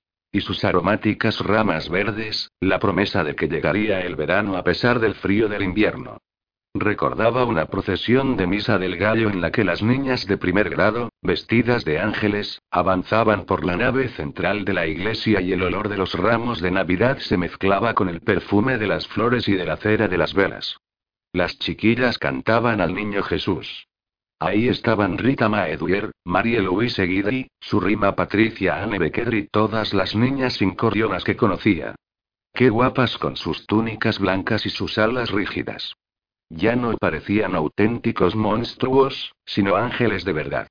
De las muchas procesiones que había, las de la Virgen María nunca le gustaron del todo. En su mente la confundía con las monjas crueles que tanto pegaban a los niños y nunca sintió gran devoción por ella. Pese a que durante una época aquello lo entristecía, al crecer dejó de importarle. Sin embargo, nunca olvidó la Navidad. Era el único vestigio de su religión que no lo había abandonado. En realidad, incluso después de instalarse en California, Nochebuena era la única fecha que Michael consideraba sagrada. Siempre la celebraba como otros celebraban el Año Nuevo. Para él era el símbolo de un nuevo comienzo en el que uno, con todas sus flaquezas, era redimido para poder empezar de nuevo. Incluso cuando estaba solo se sentaba hasta la medianoche con una copa de vino y las luces del arbolito como única iluminación. Y aquella última Navidad había nevado nieve, qué sorpresa. Nieve que caía suave y silenciosamente en el preciso instante en que su padre atravesaba el techo en llamas del almacén de Chowpitoulas Street. Por una razón u otra, Michael nunca había vuelto a Nueva Orleans. Simplemente, no encontraba el momento. Siempre tenía que esforzarse por terminar los trabajos en el plazo establecido y las pocas vacaciones que tenía las aprovechaba para ir a Europa o dar una vuelta por los grandes monumentos y museos de Nueva York. Además, sus diversas novias a lo largo de los años lo preferían así. ¿A quién le interesaba el carnaval de Nueva Orleans cuando se podía ir a Río? ¿Para qué ir al sur de Estados Unidos cuando se podía ir al sur de Francia? Pero Michael a menudo pensaba que había conseguido lo que siempre había deseado en aquellos paseos por el viejo Garden District, y que debía regresar para comprobar si se engañaba o no. ¿Acaso no había momentos en los que se sentía vacío, como si estuviera esperando algo, algo extremadamente importante y que no sabía qué? Michael había tenido varias relaciones amorosas y dos de ellas, por lo menos, habían sido como matrimonios. Las dos mujeres eran judías de ascendencia rusa, apasionadas, espirituales, brillantes e independientes, y él siempre se había sentido muy orgulloso de aquellas mujeres cultas e inteligentes. Eran romances que tenían su origen en la conversación más que en la sensualidad. Hablar toda la noche después de hacer el amor, hablar con una pizza y unas cervezas, hablar mientras salía el sol, eso era lo que siempre había hecho con sus amantes. Había aprendido mucho de aquellas relaciones. La sinceridad y la falta de vanidad, que surgían de modo natural cada vez que ellas tenían que enseñarle algo con poco esfuerzo, por cierto, eran muy seductoras para aquellas mujeres. Les gustaba ir con él a Nueva York, a la Riviera o a Grecia y ver su maravilloso entusiasmo y su profunda emoción cuando contemplaba algo. Compartían con él su música favorita, sus pintores preferidos, sus inquietudes y sus ideas sobre muebles y ropa.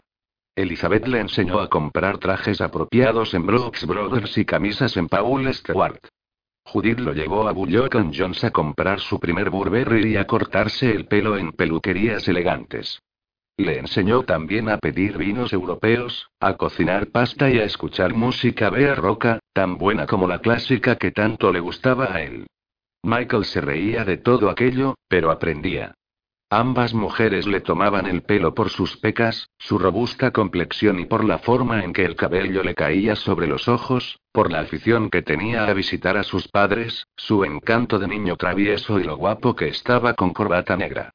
Elizabeth lo llamaba su muchachote de corazón de oro y Judith, grandullón. Él las llevaba a boxeo al Golden Globe, a partidos de baloncesto y a buenos bares a beber cerveza. Les enseñaba a disfrutar de los partidos de fútbol europeo y de rugby, si es que lo sabían ya, en el Golden Gate Park, los domingos por la mañana, y hasta de las peleas callejeras si querían aprender. Pero todo esto era más bien una broma. Las llevaba también a la ópera y a los conciertos, a los que asistía con fervor religioso. Ellas le hicieron conocer a Dave Brubeck, Miles Davis, Bill Evans y el Kronos Quartet. La receptividad, el entusiasmo y la pasión de Michael seducían a todo el mundo. Pero su mal genio también las seducía. Cuando se enfadaba, o se sentía ligeramente amenazado, podía volver a ser de repente aquel muchacho malcarado del canal irlandés, y lo hacía con gran convicción y cierta sexualidad inconsciente. Las mujeres también se quedaban impresionadas por su habilidad manual, su talento con el martillo y los clavos, y por su osadía. No era algo muy común entre los hombres con buena educación. Tampoco era una de sus características el típico fanatismo por el sexo físico. Le gustaba hacerlo con sencillez, o con elegancia si ellas lo preferían, y le gustaba hacerlo por la mañana, en cuanto se despertaba, y por la noche. Había robado muchos corazones así. La primera ruptura con Elizabeth fue culpa suya, o por lo menos así lo había sentido. Era muy joven y no le había sido fiel. Elizabeth se cansó de sus aventuras pese a que él le juró que no significaban nada, recogió sus cosas y lo abandonó. Michael estaba arrepentido y se quedó destrozado.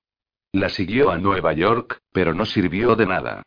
Volvió a su piso vacío y se emborrachó y sufrió durante seis meses. Cuando se enteró de que Elizabeth se había casado con un profesor de Harvard no se lo podía creer, y cuando un año después supo que se había divorciado, se alegró. Voló a Nueva York para consolarla y se pelearon en el Metropolitan Museum Mozart. En el viaje de vuelta lloró durante horas. Parecía tan triste que la azafata se lo llevó a su casa cuando aterrizaron y se ocupó de él durante tres días seguidos. Al verano siguiente, cuando Elizabeth regresó, Judith ya había entrado en la vida de Michael. Judith y Michael vivieron juntos durante casi siete años y nadie hubiera pensado que terminarían separándose. Judith se había quedado embarazada de Michael por accidente y, en contra de los deseos de este, decidió no tener el hijo. Para él supuso el peor desengaño de su vida y el fin del amor de la pareja. No cuestionaba el derecho de Judith a abortar, es más, no concebía un mundo en el que las mujeres no tuvieran ese derecho. El historiador que había en él sabía que las leyes contra el aborto nunca se habían hecho cumplir porque no existía ninguna relación comparable a la de una madre con su futuro hijo.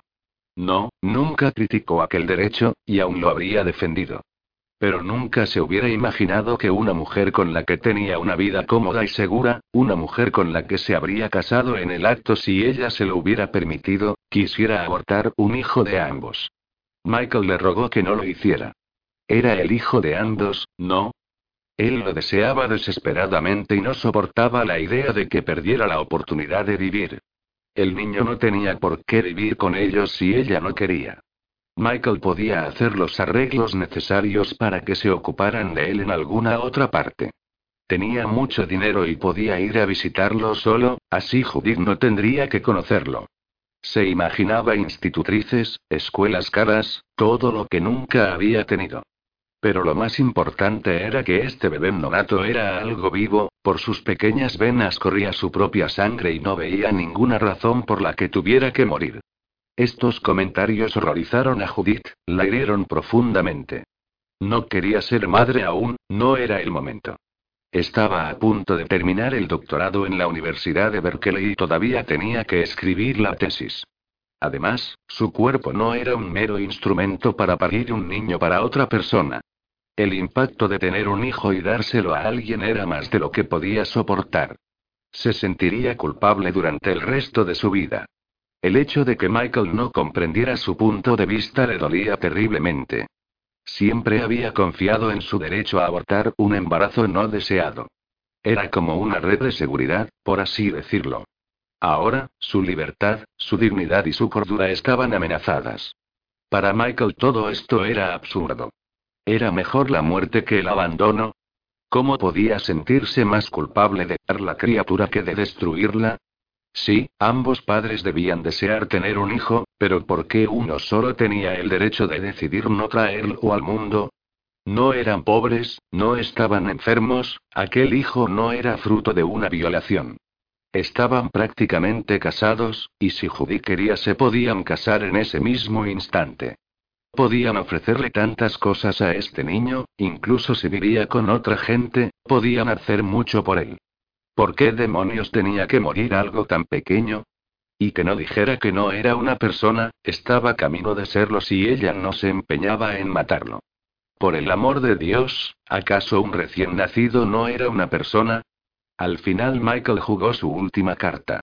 Le suplicó llorando y le prometió que si tenía a aquel niño, él se lo llevaría y ella no los volvería a ver, que haría cualquier cosa a cambio y le daría todo lo que quisiera. Judith estaba destrozada. Michael había elegido al niño en lugar de a ella, había tratado de comprar su cuerpo, su sufrimiento, ese ser que crecía en su interior. No podía seguir viviendo con él.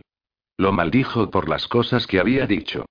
Lo maldijo por su pasado, por su ignorancia y sobre todo por su sorprendente crueldad para con ella.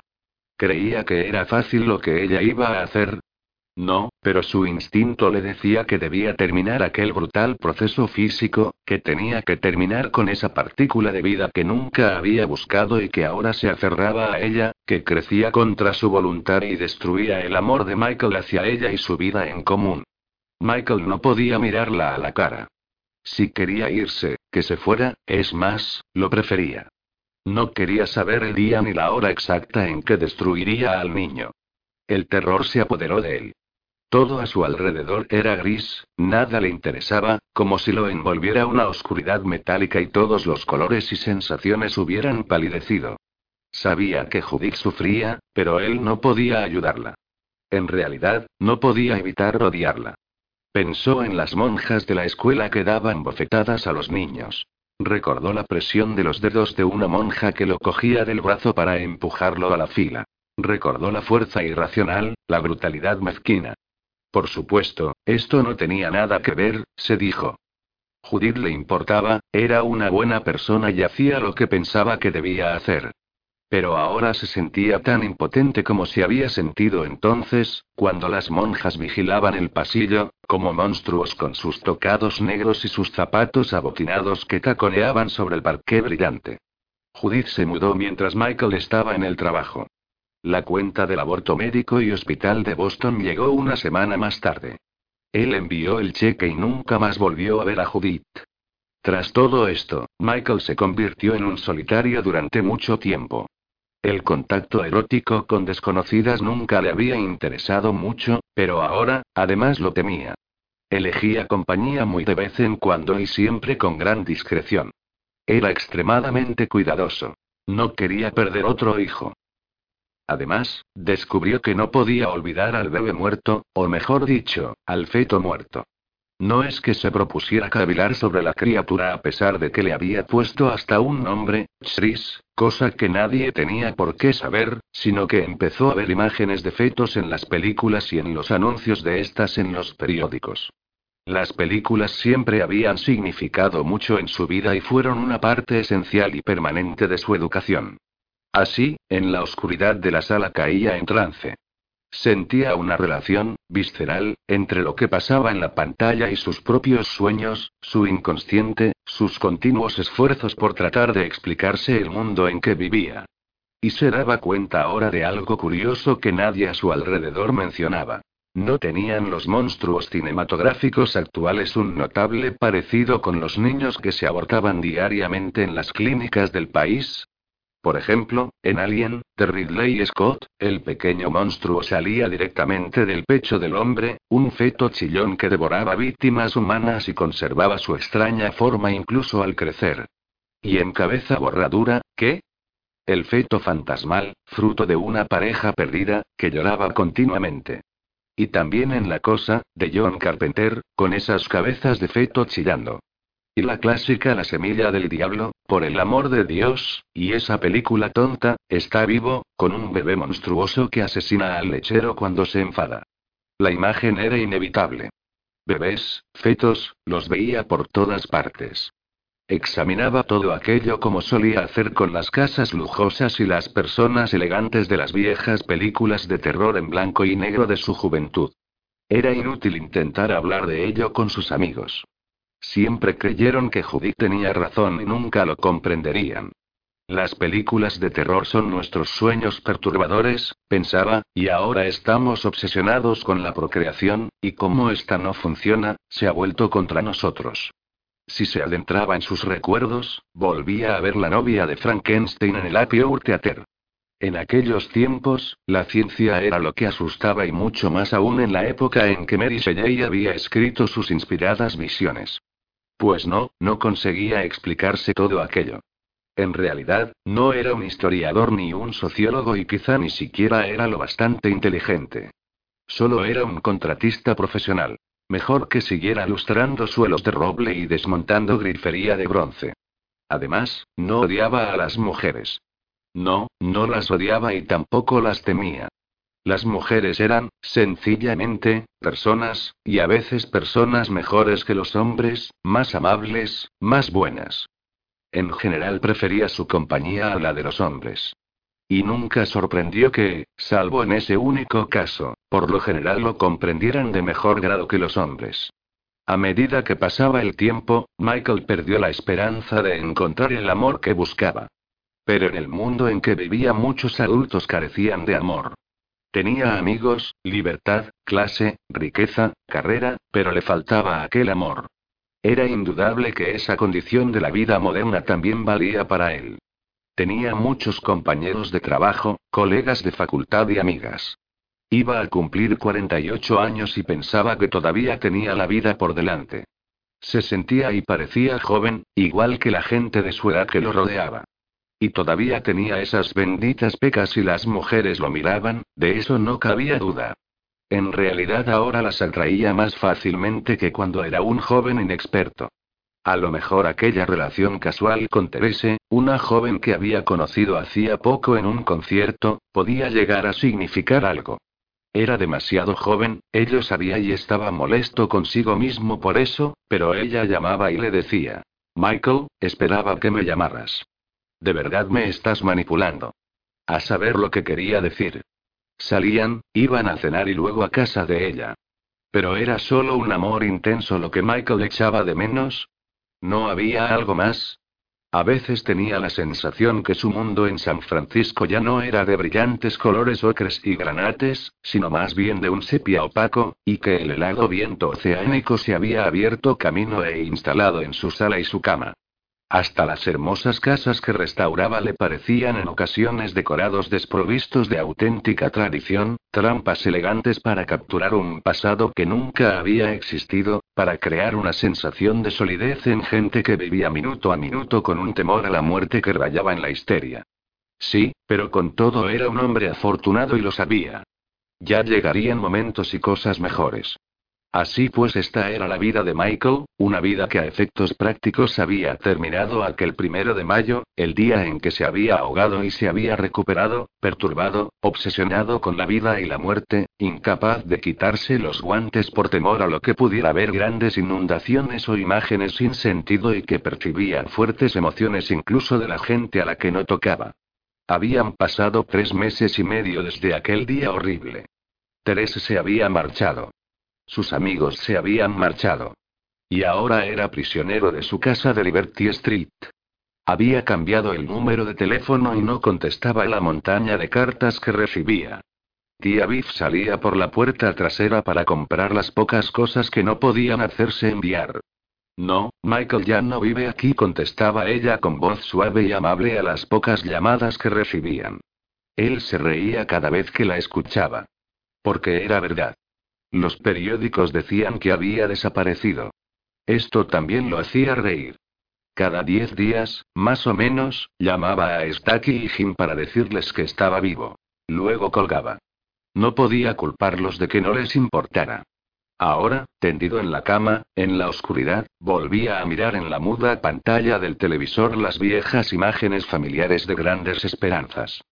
Una fantasmal señorita Abisam, con su vestido de novia hecho jirones, hablaba con el joven Pip, interpretado por John Mills, a punto de partir a Londres.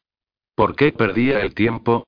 Debería estar camino de Nueva Orleans, aunque ahora estaba demasiado borracho para irse. Demasiado borracho incluso para llamar y reservar un billete de avión. Además, existía la posibilidad de que el doctor Morris lo llamara, él sabía el número secreto, ese doctor Morris a quien Michael había confiado su plan. Si pudiera ponerme en contacto con aquella mujer, le había dicho, ya sabe, con la mujer del barco que me rescató. Si pudiera sacarme los guantes y cogerla de la mano mientras hablamos, bueno, quizá lograra recordar algo. ¿Sabe de lo que estoy hablando? Está borracho, Michael. No puedo hacerle caso. No se preocupe por eso. Estoy borracho y pienso seguir así, pero escuche lo que le digo. Si pudiera subir otra vez a ese barco, ¿sí? Bueno, si pudiera tumbarme otra vez sobre la cubierta y tocar las tablas de la borda con mis manos, ya sabe, las tablas sobre las que estuve echado, Michael, es una locura. Doctor Morris, llámela. Usted puede ponerse en contacto con ella. Si no quiere, dígame por lo menos cómo se llama. ¿Qué quiere que haga? Que la llame y le diga que quiere gatear por la cubierta de su barco para sentir las vibraciones mentales. Michael, ella tiene derecho a negarse, es posible que no crea en ese poder físico. Pero usted sí cree. Sabe que es verdad. Quiero que vuelva al hospital. Michael había colgado furioso. No, nada de agujas, ni análisis, no, gracias. El doctor Morris lo llamó muchas veces, pero los recados siempre eran iguales. Michael, venga. Estamos preocupados por usted, queremos verlo y luego, al fin, la promesa. Michael, si deja de beber, lo intentaré. Sé dónde puede encontrar a la mujer dejar de beber. Ahora, mientras yacía en la oscuridad, pensaba en ello. Buscó a tientas una lata de cerveza fría y la abrió con un chasquido. Las borracheras de cerveza eran las mejores. En cierta forma él estaba sobrio. No había echado ni un chorrito de vodka ni de whisky en la lata, no. Vamos, él sabía muy bien lo que era beber alcohol de verdad. Come algo, dijo tía Biff. Pero él estaba en Nueva Orleans, caminaba por esas viejas calles de Garden District, hacía calor, y ah, el perfume nocturno de los jazmines. Pensar que durante años había olvidado aquel aroma dulce y denso, y que no había visto el cielo al rojo vivo detrás de los robles que levantaban las baldosas con sus raíces. El viento frío penetraba en sus dedos desnudos. Viento frío. Sí.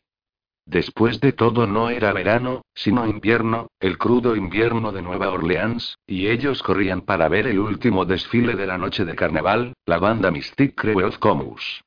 Qué hermoso nombre, pensó en el sueño, aunque en aquella época le había parecido algo mágico. Ahí delante, en St. Charles Avenue, vio las antorchas del desfile y oyó el repicar de los tambores que siempre lo inquietaban. Deprisa, Michael dijo su madre.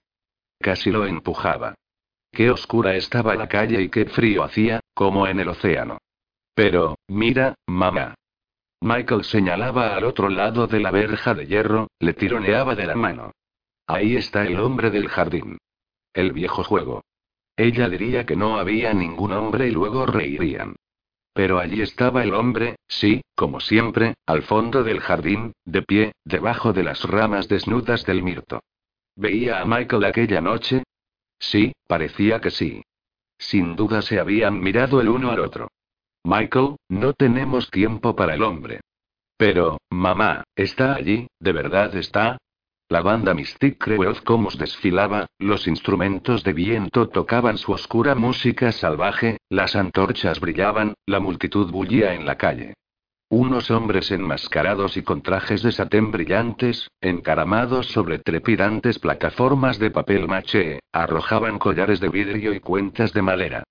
La gente se peleaba por cogerlos. Michael se agarraba de la falda de su madre. Las chucherías aterrizaban en la cuneta, a sus pies. Camino de casa, con el carnaval muerto y enterrado, las calles llenas de basura y el aire tan frío que el aliento era vaho, Michael había vuelto a ver al hombre en la misma posición que antes. Pero esta vez nos molestó en decirlo. Tengo que ir a casa, murmuró ahora, en sueños, tengo que regresar. Vio la verjota de hierro de la casa de First Street, el porche lateral con su malla de alambre combada y al hombre del jardín. Qué extraño, ese hombre nunca cambiaba. Durante el último paseo que dio por aquellas calles, aquel último mes de mayo que pasó en Nueva Orleans, lo saludó con la cabeza y este le devolvió el saludo agitando la mano. Sí, ve murmuró. Pero no le darían ni una pista los que se habían acercado a él cuando estaba muerto. Sin duda comprenderían que no podía recordar. Lo ayudarían. La barrera entre la muerte y la vida está desapareciendo. Crúzala. Pero la mujer de cabello negro le dijo, Recuerda que puedes elegir. No, no he cambiado de idea, simplemente no consigo recordar. Se incorporó. La habitación estaba a oscuras. Una mujer de cabello negro. ¿Qué llevaba en el cuello? Tenía a hacer su equipaje ahora mismo. Ir al aeropuerto. La puerta. El número 13. Comprendo. Tía Viz cosía, sentada junto a la luz de una lámpara, lejos de la sala. Michael tomó otro trago de cerveza y luego vació lentamente la lata. Por favor, ayúdame, murmuró a nadie en especial. Por favor, ayúdame. Dormía otra vez. Soplaba el viento. Los tambores de la Mystic Creoz como si lo atemorizaban. Era una advertencia. ¿Por qué no salta? le decía la pretendida ama de llaves a la pobre mujer asustada de la ventana en la película Rebeca. ¿Había cambiado la cinta? No se acordaba. Pero ahora estamos en Manderley, ¿no? Hubiera jurado que era la señorita Avisam. Y luego oía cómo le decía a Estella al oído. Puedes romperle el corazón, Pip también la escuchaba, y a pesar de todo se enamoraba de ella. Voy a reparar la casa, murmuraba él. Deja que entre la luz. Estella, seremos felices para siempre. Tía Biff estaba de pie, junto a él, en la oscuridad. Estoy borracho, le dijo. Ella le puso una lata de cerveza fría en la mano. ¡Qué dulce! Dios, qué buen sabor tiene. Hay una persona que quiere verte. ¿Quién? ¿Una mujer? Un simpático caballero de Inglaterra, no, tía Biff, pero no es un periodista. Por lo menos dice que no lo es. Es un caballero agradable, se llama Lidner. Dice que ha venido especialmente desde Londres. Acaba de llegar de Nueva York y ha venido directo aquí. Ahora no. Dile que se vaya, tía Biff. Tengo que volver. Tengo que volver a Nueva Orleans. Tengo que llamar al doctor Morris. ¿Dónde está el teléfono? Michael salió de la cama, la cabeza le daba vueltas. Se quedó quieto durante un instante hasta que se le pasó el mareo, pero no se encontraba bien, sentía sus miembros pesados. Volvió a hundirse en la cama, en sus sueños. Caminaba por la casa de la señorita Abisam. El hombre del jardín volvía a inclinarle la cabeza. Alguien había apagado el televisor. Ahora duerme, dijo tía Biff. Michael oyó sus pasos que se alejaban. Estaba sonando el teléfono. Por favor, que alguien me ayude, dijo.